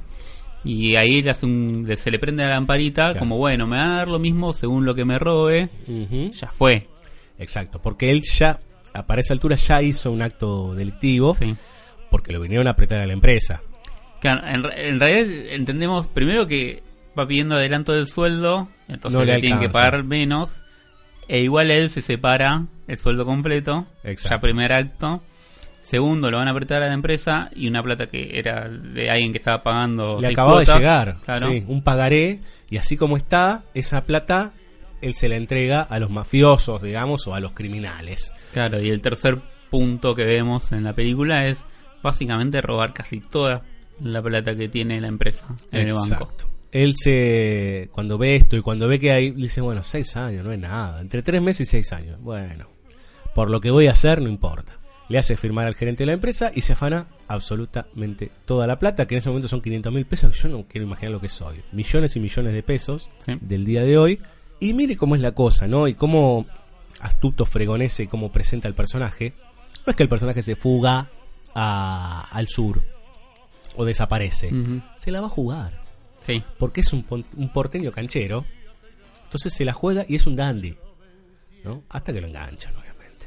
Claro, pero además donde entendemos que, que hizo lo que hizo para que de alguna manera lo enganchen. O sea, no, no, no buscaba, o sabía que no iba a poder escaparse nunca. Exacto. Aceptaba que iba a ir preso, por eso la cantidad de años le, le importaban. Pero claro, en el, en el mientras tanto, agarró unos pesitos y se los fue a jugar. Exacto. Para simular que se había jugado. Que se haya jugado todo. Porque lo que pregunta. Y acá hay otra vez una crítica importante a la estructura policial. ¿Dónde está la guita? No está en el tema de robar está mal, sino. ¿dónde está la guita? Y ¿Mm? porque tiene que responder a, a la empresa. Exactamente. Hay que responder al verdadero poder. Y a partir de allí la película se transforma en una película carcelaria. Hasta acá tenemos un noir claro, digamos, ¿no? Una película carcelaria que se va a terminar convirtiendo en una película de escape. Y, en una peli- y también en una película de representación dentro de la representación. Sí. Van a empezar a aparecer una cantidad de máscaras, ¿sí? De distintos personajes. Y de cómo se presentan ante nuestro protagonista y qué son en verdad. Por un lado, cuando a él lo atrapan, hay una escena fundamental, que también es la argentinidad del palo, que es cuando él baja del, del vehículo y lo está esperando el pueblo. Es como... Bombita. Bombita. ¿Sí? Yo no quiero ser malo y decir que esta película pone en su lugar a Bombita, pero puede ser. Sí, sí, lo, lo pone en su lugar a Bombita, pero porque a Bombita le falta... Perdón, vamos a entrar en esta un toque. Tanto, tanto de los elementos dados ya lo señaló Mariano en el capítulo de lo público, cuando hablamos Sí. sobre relatos salvajes. Uy, temporada 6 hace un para, montón. pa- para que entendamos la noción de cuán infantil es lo que hace el personaje de Bombita. Sí, claro. Y de que todos, todos somos invitados a leerlo de esa manera, por la puesta en escena. El problema es que no hay una clarificación de eso hacia No, el final. Y es- exacto. Y eso en el día de hoy es un problema. Sí, y deviene en un festejo de eso, digamos. Sí, ¿no? sí, estamos de acuerdo. Acá lo que la película termina siendo es hacerse cargo de, que, de esa infantilización, eh, mostrarte a, a dónde te lleva. Exacto, ese pensamiento de los cagué y ahora los muestro. Una- un pensamiento punky, si querés también, ¿no? Es como, bueno, Claro. eh, le pateo los tachos y digo este, que, que la reina es una estúpida, digamos, sí, pero no sirve para nada, digamos, no cambia nada, no desestabiliza nada del poder real. Él efectivamente va a ir preso, la gente lo aplaude, lo aclama, ¿no? Como el gran ladrón. Y esa cárcel, que como bien decías vos al principio, dice las cárceles no como ahora, así que uno se quiere... Porque encima el, el texto que dice al principio es, esto puede haber sucedido, o puede Sí. suceder, o puede ser hoy, algo por el Esto estilo, ¿no? sucedió o pudo haber sucedido. Sí. En un momento donde las cárceles no eran como ahora y alguien encontró como el hueco o había un hueco legal o algo. Exacto. O sea, que uno puede pensar que en ese momento ya las cárceles eran más bravas, no me quiero imaginar hoy, porque cuando uno ve la cárcel, hay muchos indicios de una especie de monasterio, ¿sí? En la cárcel, de, como una especie de, de prisión. Sí, yo... eh, perdón, ¿eh? Tendería a pensar que eran menos bravas y que eso posibilita que chabón piense como, ah, seis años no es nada. Por supuesto. No, por, por, eso, claro, no era, que, no era que eran más bravas en ese entonces, sino que eran un toque menos Él, claro. que en el presente real ficcional. Claro, No claro. si el espectador cuando vea la película la va a entender. Eh, exacto, ex- ahí, ahí- ahí va, va por ese lado, pero hay eh, cierta claridad de esta estructura eh, monacal, podríamos decir. Hay hombres todos vestidos igual, algo que hoy parece de caricatura, ¿no? Los hombres a rayas, Sí. que hoy no existe, digamos, hace muchos años que no existe. Todos hombres igualados, cual no blancas palomitas, pero todos parejos, que cada vez que se comunican con el exterior se comunican a través de una suerte de confesionario, digamos, Sí. ¿no? Que en realidad son lo que hoy conocemos como esas famosas cabinas que hemos visto en un millón de películas policiales, en donde el, el preso, el reo, ¿no? el condenado, habla con aquel que lo viene a visitar. Después vamos a ver una iglesia, claramente. Bueno, sí, hay toda una cantidad de- historia en la película que después podemos charlar. Sí. Claro, digo, pero hay algo ahí que se sostiene claramente en la, en la idea esta de el encierro en términos de reformación, podríamos decir. Sí. En términos reformatorios.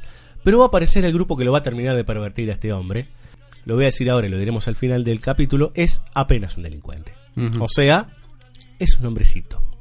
Sí, claro. Porque, otra vez volviendo al margen, se encuentra con verdaderos marginales. Se encuentra con criminales de verdad que le dan a entender que son anarquistas. Lo cual me parece espectacular. Digamos, en esa época ya estamos un poco desplazados.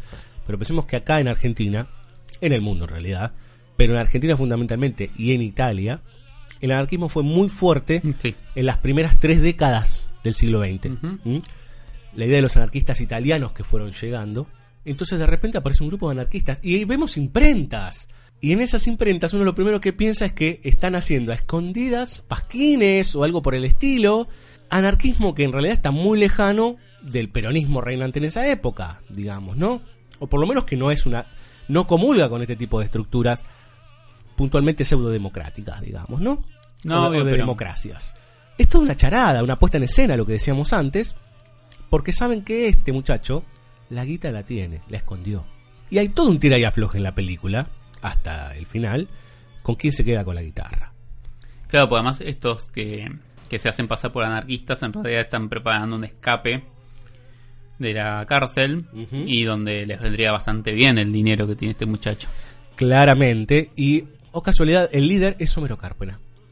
¿sí? El que hacía de asesino y criminales en Si muero antes de despertar, junto a Nathan Pinzón, que estaba en Pasaporte Río. Eh, le arman toda una, una especie de, de relato, de escape. En el medio aparece el hermano. El hermano es el Gil trabajador, Sí. ¿no? El pibe de bien, Que, que el trabajo le permite pagar la facultad, ayudar en la casa. El laburante, Sí. el laburante promedio, ¿no? Y que él lo trata, él destrata a todo el mundo, pero a su hermano y a su madre los trata de tarados. Mm. Y le pegan el palo con, con su prometida, digamos, ¿no? Con Laura. Sí. Eh, me parece que es un personaje que recién se da cuenta de algo al final, digamos, ¿no? En el tiro del final, él se da cuenta de lo que está haciendo. Se logran escapar.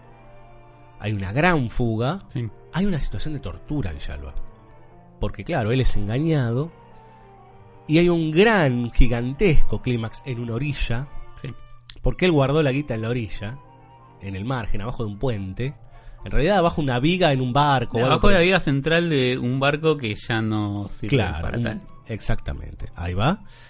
Y a partir de ese momento hay un tiroteo, tiroteo hollywoodense. Con, sí, con el que arrancó la peli en algún Ex- punto, porque exacto. La película empieza, el final es donde partió, Claro, digamos, ¿no? sí. Empieza con el final. Nos quedamos lo- los dos charlando con Villalba cuando vimos la película sobre ese final. Por algo muy puntual, Villalba. Eh, la escena de la muerte no tiene nin- nin- ninguna frase por parte del, del personaje, nada, lo vemos ahí, convaleciente, su familia, el plano alejado, un médico en la puerta, no, el médico sale, hay un personaje en la puerta, viene un detective seguramente a preguntarle algo por la guita, y la frase es, ya no nos pertenece, ¿no? O sea, irá con la gracia, Sí. ¿sí? Divina, y hay un último plano en donde parte un auto, digamos, que parece ser un auto, un auto fúnebre. Sí, claro. Sí, bueno, como decía, ahora hago esto que a usted gusta, que es como tirar el delirio.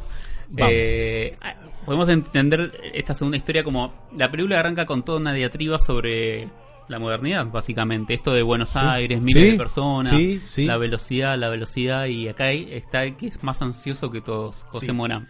En esta diatriba de lo inmane- inmanente contra lo trascendente o lo que sea, entre la modernidad que nos pide El progreso. eh, eh, sí, el resultado inmediato.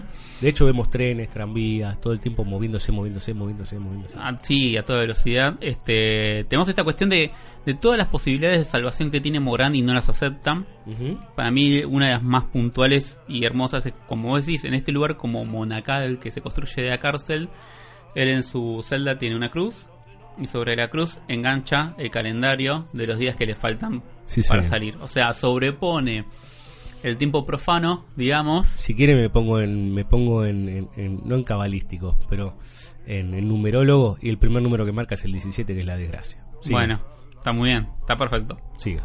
Este sobrepone este tiempo profano de bueno, a ver cuando cuando este sacrificio estúpido de entrar a la cárcel por una guita Ujú. versus a la cruz. El lugar donde guarda la guita es una es un barco, que es una nave, ya hablamos de la simbología de la nave. de la nave, etcétera, pero además la vía central, no algo que sostiene a la nave se usa para guardar guita y nada más que guita. Ujú. O sea, como de nuevo, es desprestigiar todo, todo el símbolo tradicional que podemos tener, rebajándole a una, rebajándole a una cuestión monetaria. Y aparte una nave que ha, que ha quedado inutilizada, por lo tanto solo queda la cáscara. Claro. ¿No? Se usa para otra cosa. Y todas esas salvaciones o todas esas cruces, pues está lleno de cruces la, la película, Llena. este, entre las rejas, etcétera. Ujú. Vuelve a él en la forma de la ex- extremoción cuando le da el cura hacia el final de la película y esto que vos decís de ya no nos pertenece. Sí. Pero de nuevo, ¿no? Estas posibilidades de, de lectura, de sentidos y de enfrentamiento entre algo totalmente efímero como el dinero y esta, ans- y esta ansia de triunfar en, no sé ¿Ante qué. qué? Digamos, ¿no? Para mí es una, una gran puesta en crítica de eh, del mundo, si querés, pero o, o- o de, de una, pro- una puesta de estado de situación del mundo, pero puntualmente del argentino, haciéndose cargo, algo que vos habrás escuchado y yo escuché un millón de veces, que es, y que alguna vez diré- habremos dicho borrachos, eh, cómo me ganaría la lotería y me salvaría para toda la vida, digamos, ¿no? Lamentablemente estamos en este sistema, tenemos que laburar, digamos, ¿no? No conocemos otra cosa, somos parte de esta estructura esclavista, lo sabemos, tenemos herramientas para paliar e ir buscando alternativas. Es todo lo que uno puede eh, hacer como individuo. Como comunidad podemos hacer muchas cosas más. Lamentablemente estamos en el Kali Yuga, como dicen este, unos compañeros en la última página. Pero bueno, pero lo cierto es que este hombre no cree en nada de eso. Él cree en Claro. su salvación, ¿no? Y que somos todos unos boludos.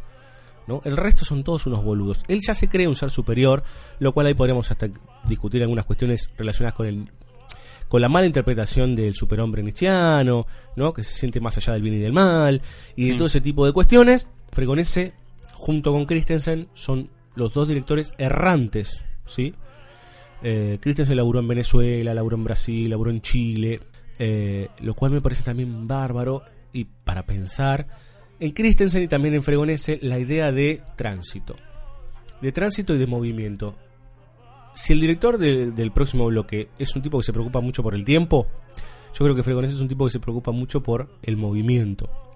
Movimiento no solo en términos físicos, sino en términos simbólicos. ¿no? Hablamos muchas veces del río, del movimiento. No es casualidad que deje la plata en un barco que ha dejado de moverse. Ese movimiento puede ser frenético y si estás muy apurado te llevas la pared. Ese movimiento puede tener un ritmo, una dinámica, como el cine, y llevarte por lugares en donde vos te puedas encontrar y puedas encontrar a lo que te rodea, digamos, ¿no? La comunidad y entenderte, inclusive entenderte en el marco trascendente, entenderte como algo finito, digamos, ¿no? Entonces, como, como idea de movimiento, digamos, ¿no? todo el tiempo, si vimos One Way Street y si vemos esta, que son dos películas con finales trágicos, la idea del moverse constantemente está muy presente en Fregonese. Sí, y pienso también, eh, ya que hablamos de la modernidad, porque está explícitamente apenas un delincuente, esta idea de que no siempre funcionan los aparatos técnicos No. que nos brindó la modernidad. No. Acá el auto no siempre te lleva a donde querés. No. Y en el caso de One Boy Street tenemos tanto los choques de automóvil como el desperfecto técnico en el avión, ¿no? Un poco como... Y el diría- auto es el que lo termina matando. Sí, sí, como un poco como señala los desperfectos técnicos Fareta en The Lonely Villa de, sí. de Griffith. Vamos a escuchar los eh, títulos principales, la apertura, ¿sí? compuestas por eh, Julián Bautista. Eh, y seguimos en Noir.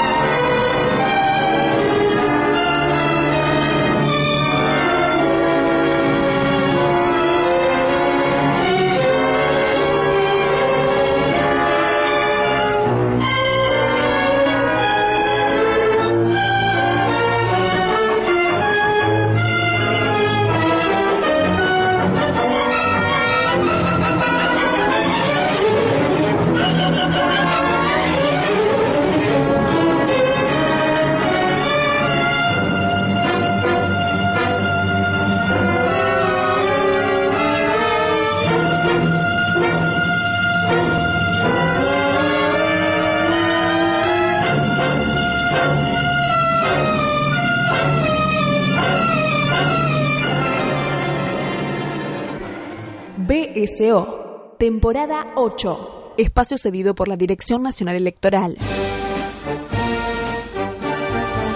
Vote lista negra. Anakin Skywalker presidente.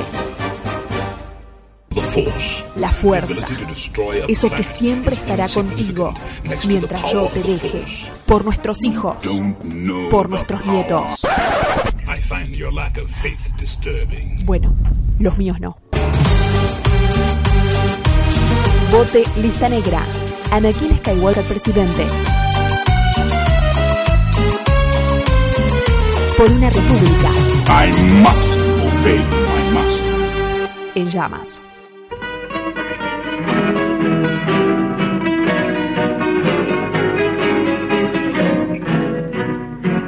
Adiós muchachos, compañeros de mi vida, barra querida de aquellos tiempos. A mí hoy emprender la retirada, debo alejarme de mi buena muchachada. Culpable. Uf. Eres la única culpable. ¿Nos ponemos a cantar, Villalba? Qué, qué capo, Vicentico. A mí, Eh, yo lo quiero mucho. Sí, sí, es una cuestión de estupefacientes. Este, No. ah, no, es, ese es coso, no, perdón, ese es calamar. Es calamar. No, tengo el recuerdo de Vicentico tratando de tomar en un vaso y tirándose todo el, el líquido mientras Bueno, hablaba. Todos fuimos jóvenes alguna vez. Sí, sí, sí, sí. Todos, eh, no, no, todos no nos casamos con Bertuccelli, pero, pero bueno. No, no. Toda única culpable. ¿Por qué digo culpable? Porque en la última película de la noche, yo- esta también es una película gigantesca, Villalba. Yo le diría la gran película. Sí, sí, sí, es la obra maestra de, de la noche. Las otras son increíbles, o sea, estamos diciendo Sí. esto dentro de, de muchas pelis muy buenas. Este, pero Culpable de Hugo de Carril de 1960 es una gran película. Aquí hablamos hace un tiempito ya bastante importante. Temporada 6 o 7. Hablamos de Las aguas bajan turbias. Claro. Una de las grandes, grandes, grandes películas de Don Hugo del Carril, que es un director sublime. Le debemos un especial a autores, así que espero que lo hagamos prontito. Yo calculo que la encargada va a ser Anabela Bustos, nuestra querida amiga. Eh, y hemos hecho muchos comentarios eh, en relación a Más allá del olvido, la masterpiece de este señor.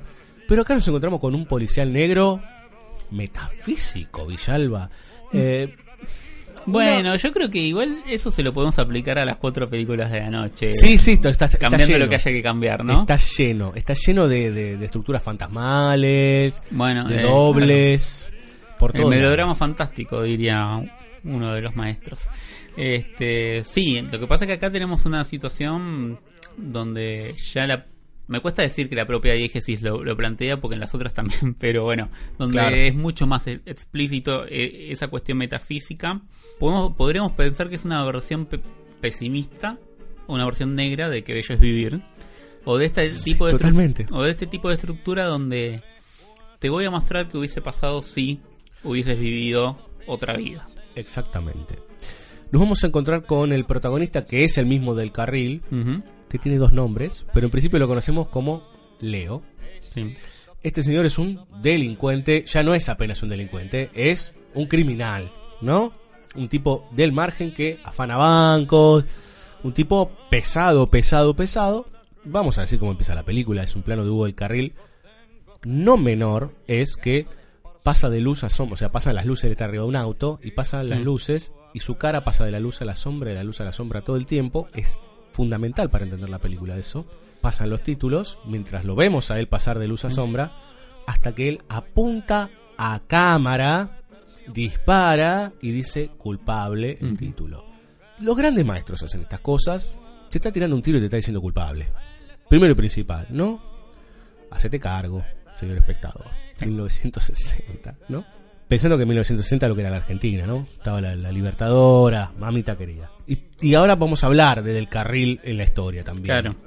Lo conocemos a él, es un hombre de muchas mujeres, muchos hogares, más ninguna vida. Vamos a ir entendiendo que este señor Leo fue un huérfano, que fue destratado, que ya fue preso muy jovencito por ser un vago. Que eso también habla de las instituciones. Eh, un tipo que también discutió mucho las instituciones del carril, a las instituciones anquilosadas, y que tiene una culpa muy grande, ¿no? Que ha muerto una- un compañero de laburo por su culpa, entonces él debe de alguna manera devolverle ciertas cosas al hijo que ha quedado guacho, digamos, de su pa- de ese, de ese compañero, llevándole cosas cada vez que hace un atraco y demás y demás. Al principio uno lo entiende como un personaje brutalmente despreciable, o sea, es un tipo muy, muy recio, muy rudo. De hecho, lo primero que nos encontramos es él escapando. ¿No? Él se escapa de una... O sea, imagínense el, el nivel de este criminal que tiene los huevos para escaparse de una comisaría. ¿No? Todo el entramado, ahí ya lo dejo, Villalba, todo el entramado que se arma alrededor de él tiene que ver con las múltiples mujeres y los múltiples personajes que rondan la vida de este personaje Leo. Y que, como todo personaje que juega al límite, tendrá que en algún momento jugar el partido final, en donde el enemigo ya encontró las herramientas para jugarle también al límite. Pensá en esto, bueno, eh, la escena del comienzo, de- perdón, del comienzo, bueno, después de los títulos, ¿no? De cuando se escapa de, de la comisaría con esta cosa de, bueno, las dos mujeres, ya la noción de doble vida en el personaje, pero también la noción de doble vida cuando asistimos a una charla entre uno de los compañeros de, de delincuencia de, de los robos con la esposa, donde Escalada le pregunta por qué se casó con él o algo así. Y, y ella le cuenta la historia de que habían asesinado a uno de sus hermanos. Exactamente. Y, y el único que había jurado vengarse o había prometido hacerse cargo de, de- de esa muerte era él. O sea, entendemos que hubo algo honorable en algún momento o que hubo algo que no era esta vida y que hubo una decisión de- del carril. Él Esto es importante para claro, lo que va a venir Él después. tuvo los huevos de encargarse del asunto. Claro, él tuvo el juego de encargarse del asunto, pero en algún momento decidió dejar de ser ese que se había encargado a ser este ladrón. Sí, porque hay después una conversación con su mujer, que me parece fundamental. Se, se entiende de alguna manera, está es- explicado, pero muy sucintamente, que es un ladrón antisistema. Una especie de Dillinger, si querés, o una especie de Robin Hood. Él le va a afanar a los bancos, a los que tienen mucha plata. Mm. Pero esto, como toda estructura, si se prolonga en el tiempo, se empieza a deformar, a pervertir, o se puede anquilosar y convertir en otra cosa, o a monstruificar, y él se empieza a convertir en un mero ladrón que lo que necesita es solamente el hecho de afanar y quedarse con la guita. Y la, la esposa se lo dice. Vos te convertiste en aquello que criticabas. Exactamente. ¿No? En un tipo que se preocupa nada más que por la plata. En el medio de todo esto, obviamente lo está buscando la policía, digamos, ¿no? Están buscando al enemigo público número uno. Sí, que no es menor eh, en tanto y en cuanto vemos el tiroteo con el que se resuelve la mitad de la película. Digo, pienso en la lógica de Dillinger, donde justamente en la película de Michael Mann. Exactamente. A Johnny Depp lo viene a buscar básicamente el ejército, ¿no? Sí. Este, y lo van a buscar a esa mansión porque lo ubican por un llamado telefónico a este personaje Leo. La policía se le tira encima. Eh, empiezan los gases lacrimógenos. Vuelve el humo, Villalba. Sí, claro. Cual Chris Cross y cual pasaporte a Río. Y en esa humareda, en ese no espacio, es herido el personaje. Y estando ahí al límite entre la vida y la muerte, entre lo inmanente y lo trascendente, ¿qué pasa? ¿Se le aparece una representación de la conciencia? Es rarísimo. ¿Un fantasma? Mm. Bueno, aparece una presencia. Que, que le plantea básicamente que ha llegado hasta ahí por las decisiones que ha, que ha tomado en su vida. Obviamente nos vamos enterando que, que el carril fue, o el personaje del carril fue huérfano, abandonado por los padres. y No le- esta cosa de no me quedó otra, en vez de asumo mi responsabilidad y yo tomo estas decisiones. Casi como el ¿qué querés? Si yo nací así, por Claro. eso soy esto. Lo cual la película se va a encargar de discutir. ¿No? Totalmente, porque lo que le plantea esta, esta presencia es, bueno, tu padre es eh, ahora un empresario en Entre Ríos, si mal no recuerdo. Sí, tu madre no murió como vos crees eh, cuando vos naciste, sino que es una persona honorable o algo por el estilo. Claro, como que el padre había tenido una affair con su madre, él se había vuelto, la carta que la madre le envió a ese señor con el que tuvo una affair nunca llegó. En, el, en, el, en la vida de Leo. Claro, entonces dice, pero bueno, todo se define por una carta que nos llega. Sí, Claro, todo se define todo por una carta que nos llega. Exactamente. Bueno, y- pero si yo hubiese vivido esa otra vida, ¿Cuál era? Entonces le presenta esa vida que era o es haber sido heredero de la empresa de este padre, tener un hermano, donde todos los nuevos integrantes de esa nueva vida son los mismos actores de la vida criminal que le conocimos, pero desplazados, ¿no? En otros lugares. Exactamente. Y ahí tenemos una cantidad de dobles y de reflejos impresionante. Empiezan a cambiar eh, los, los títulos, podríamos decir. Entonces empieza a aparecer que la- era el amigo del hermano, la que era una de las amantes ahora es una eh, tía del hijo, este es una eh, concuñada. Digo, empieza a haber un montón de. cambian los nombres. A esto nos referíamos con, bueno, es un qué bello es vivir de Capra, pero en sentido, voy a decir pesimista, pero bueno, en, en un sentido trágico. Sí. Si lo si lo otro termina, la otra es trágica también, pero termina bien, vamos a decir, o Tiene algo reparador. Igual, claro, termina de una manera alegre, satisfactoria, vamos a decir. En este caso es bastante desoladora. Totalmente, puntualmente porque se sostiene en clave noir y es muy difícil encontrar algún final reparador. Bueno, en Si muero antes de despertar hay cierto reparo. Sí.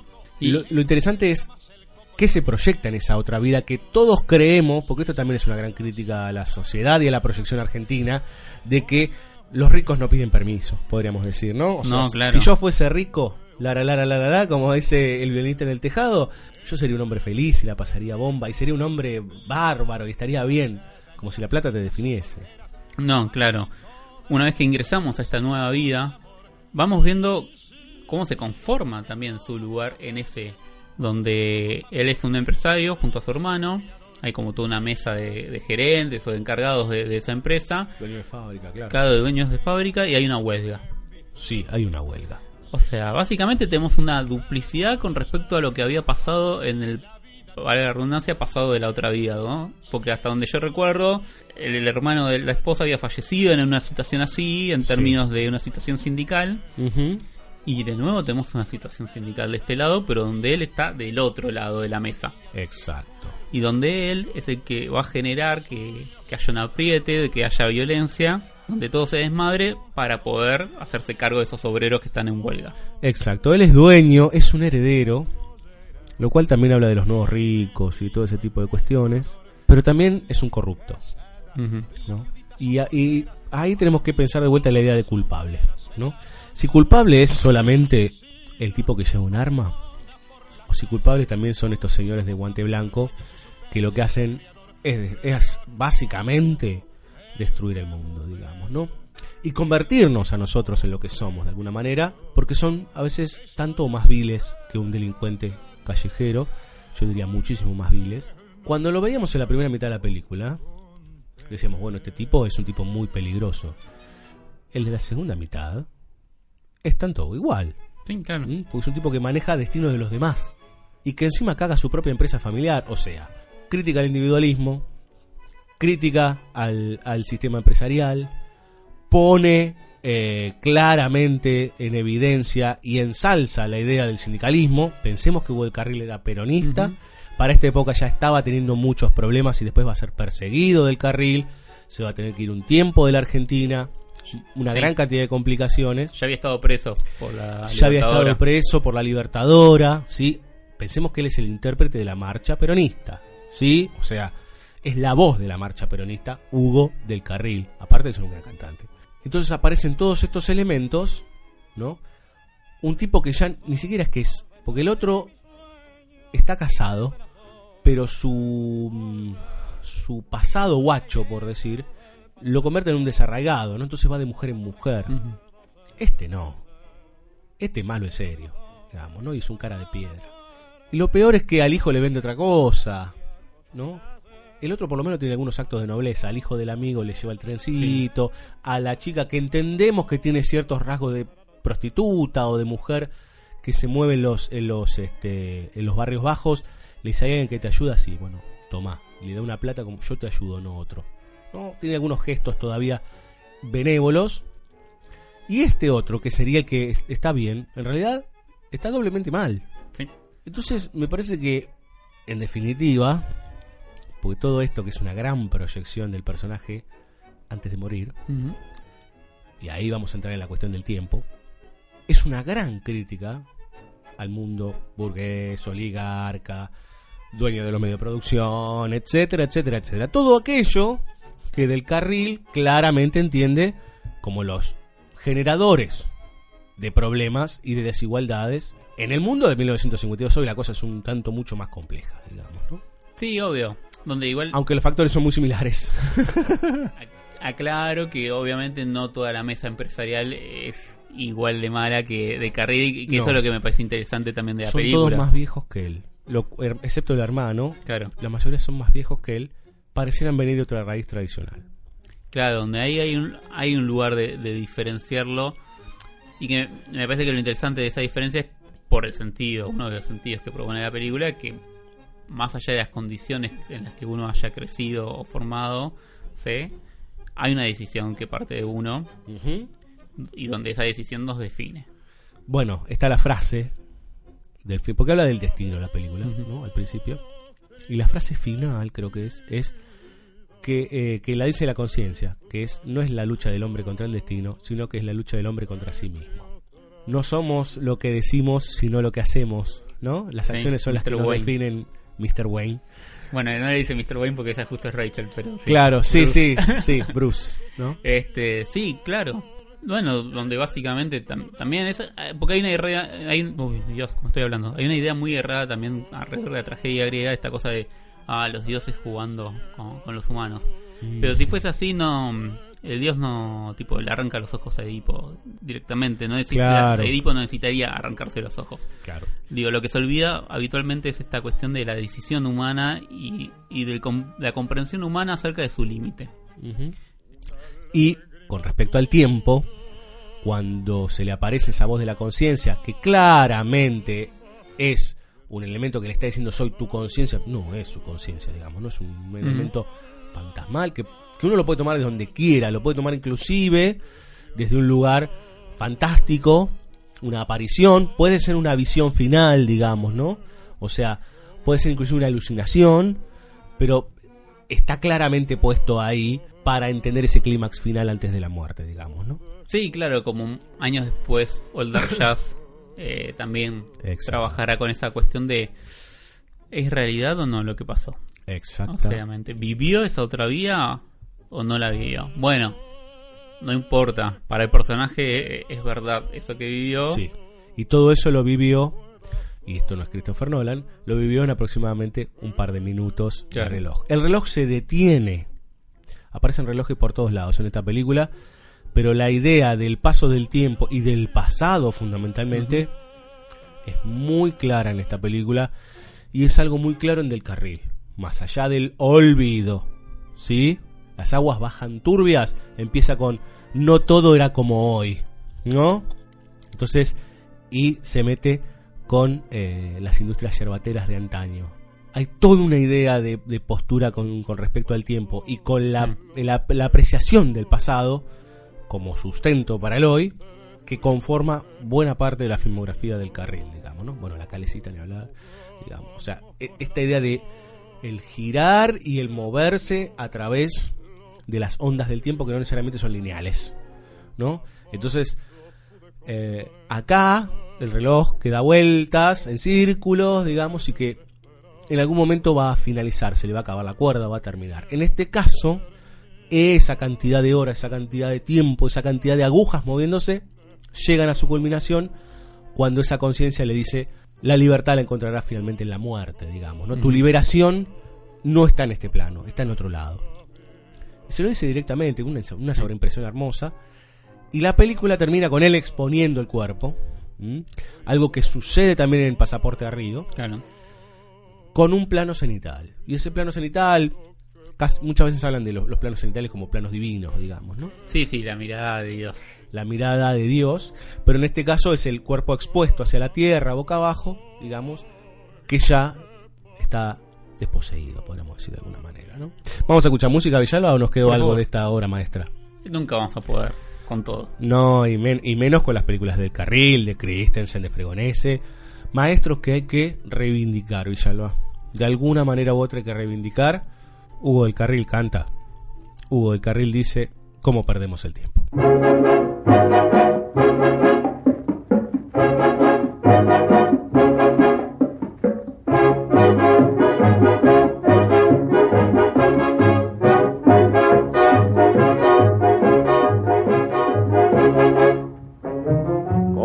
Perdemos el tiempo, ay, no tiene perdón de Dios. Yo digo blanco, tú negro, tú dices luna, yo soy. Como perdemos el tiempo, ay, no tiene perdón de Dios. Como perdemos el tiempo, mientras se pasa el amor, tú dices, ya no te quiero y menos te quiero yo. Los dos estamos mintiendo, perdiendo el tiempo los dos. Las noches se van pasando, ay, y nosotros siempre igual. Que yo que tú blanco, que tú la luna y yo el mar.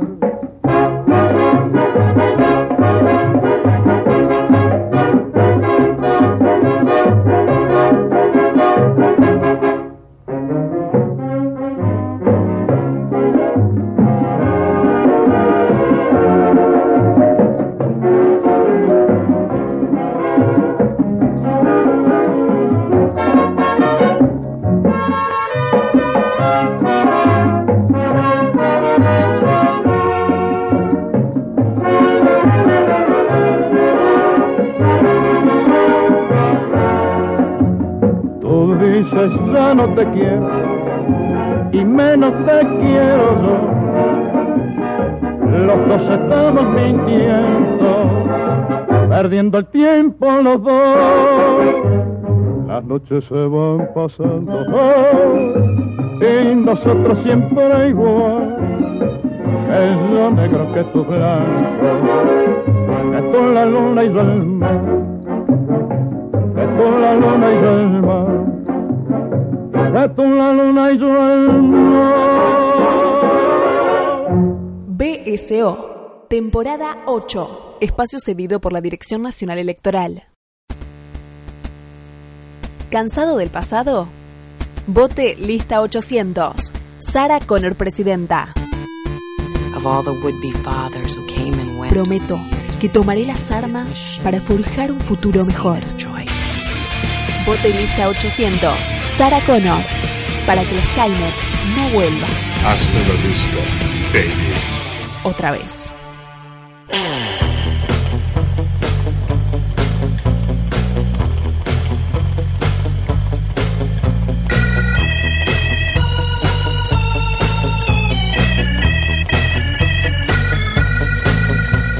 Villalba nos vamos.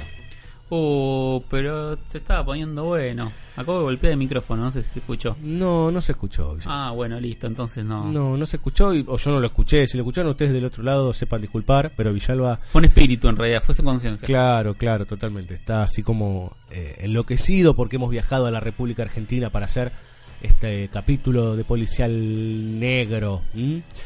Gracias, Villalba. No, por favor, gracias a usted. Eh, por lo pronto se viene el especial autores la semana que viene y parece que vamos a tener a, a Taranto. No sabemos, no Y- sabemos, no sabemos. Por lo menos se viene fresquito, fresquito con un estreno. Mm, Pareciese, pareciera, pareciésemos. De, desconozcamos hasta las semanas que vienen. Eh, gracias a toda la pandilla de banda sonora original, gracias a todos ellos, a la gente de Monte Hermoso, a la gente de la Sala Llena, a la gente de Bahía Blanca, a nuestra locutora estrella eh, Dani Jorquera y a nuestro webmaster Andrés Alejandro Cirulo, que es el que hace que nosotros salgamos vivos eh, y, y en vivo. Sí, claro. Y todo eso. Y yo les recomiendo que busquen en Instagram una cuenta muy bonita que se llama No Ficción. No ficción. Uy, mire, usted se acordó, Villalba. Eh, bueno, hay un fanzine que se llama No Ficción. ¿Cómo se escribe en el Instagram? Eh, no Fic, o sea, N-O-F-I-X-I-O-N. No Ficción. Perfecto. Así la gente sabe cómo escribirlo. Hasta la semana que viene, Villalba. Hasta la semana que viene. Nos vamos con una canción evocativa argentina. ¿Sí? Y gente que le gusta mucho a usted. A mí esta banda me encanta. Me encanta. Este, no, no, no podría decir que soy fanático ni nada por el, El, estilo. el Mick Jagger argentino. me, me tengo que hacer cargo de que todavía me falta estudiarlos mucho. Uh, Pero. no hace falta. Sí, sí, sí, ¿eh? Los primeros discos están buenos. Ya después. Lo cierto es que vamos a escuchar a los ratones paranoicos que alguna vez cantaron acá eh, una, un- creo que fue la primera canción que utilizamos de rock argentino para western, ¿no? Sí. Eh, Cowboy. Sí, claro. ¿no? Bueno, otra vez vamos después ya. Ahora podemos robar de vuelta con los ratones paranoicos. Sí, siempre. Pero este que es bien de la nocturnidad como los ratones, caballos de noche. Hasta la semana que viene. Chao. Soy de un barrio pobre,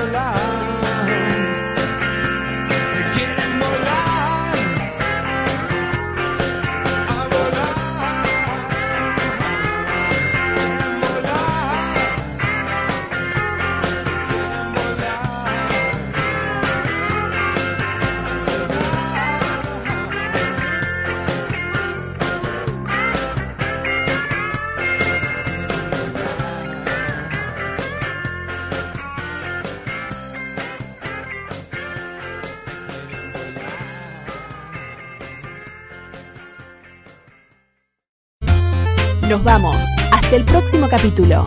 No prometemos nada especial ni nada sustancial. Con suerte, otro rato de pocas certezas. Seguinos en www.bsoradio.com.ar y también en Facebook, Twitter, Evox, Spotify y Mixcloud. BSO, temporada 8.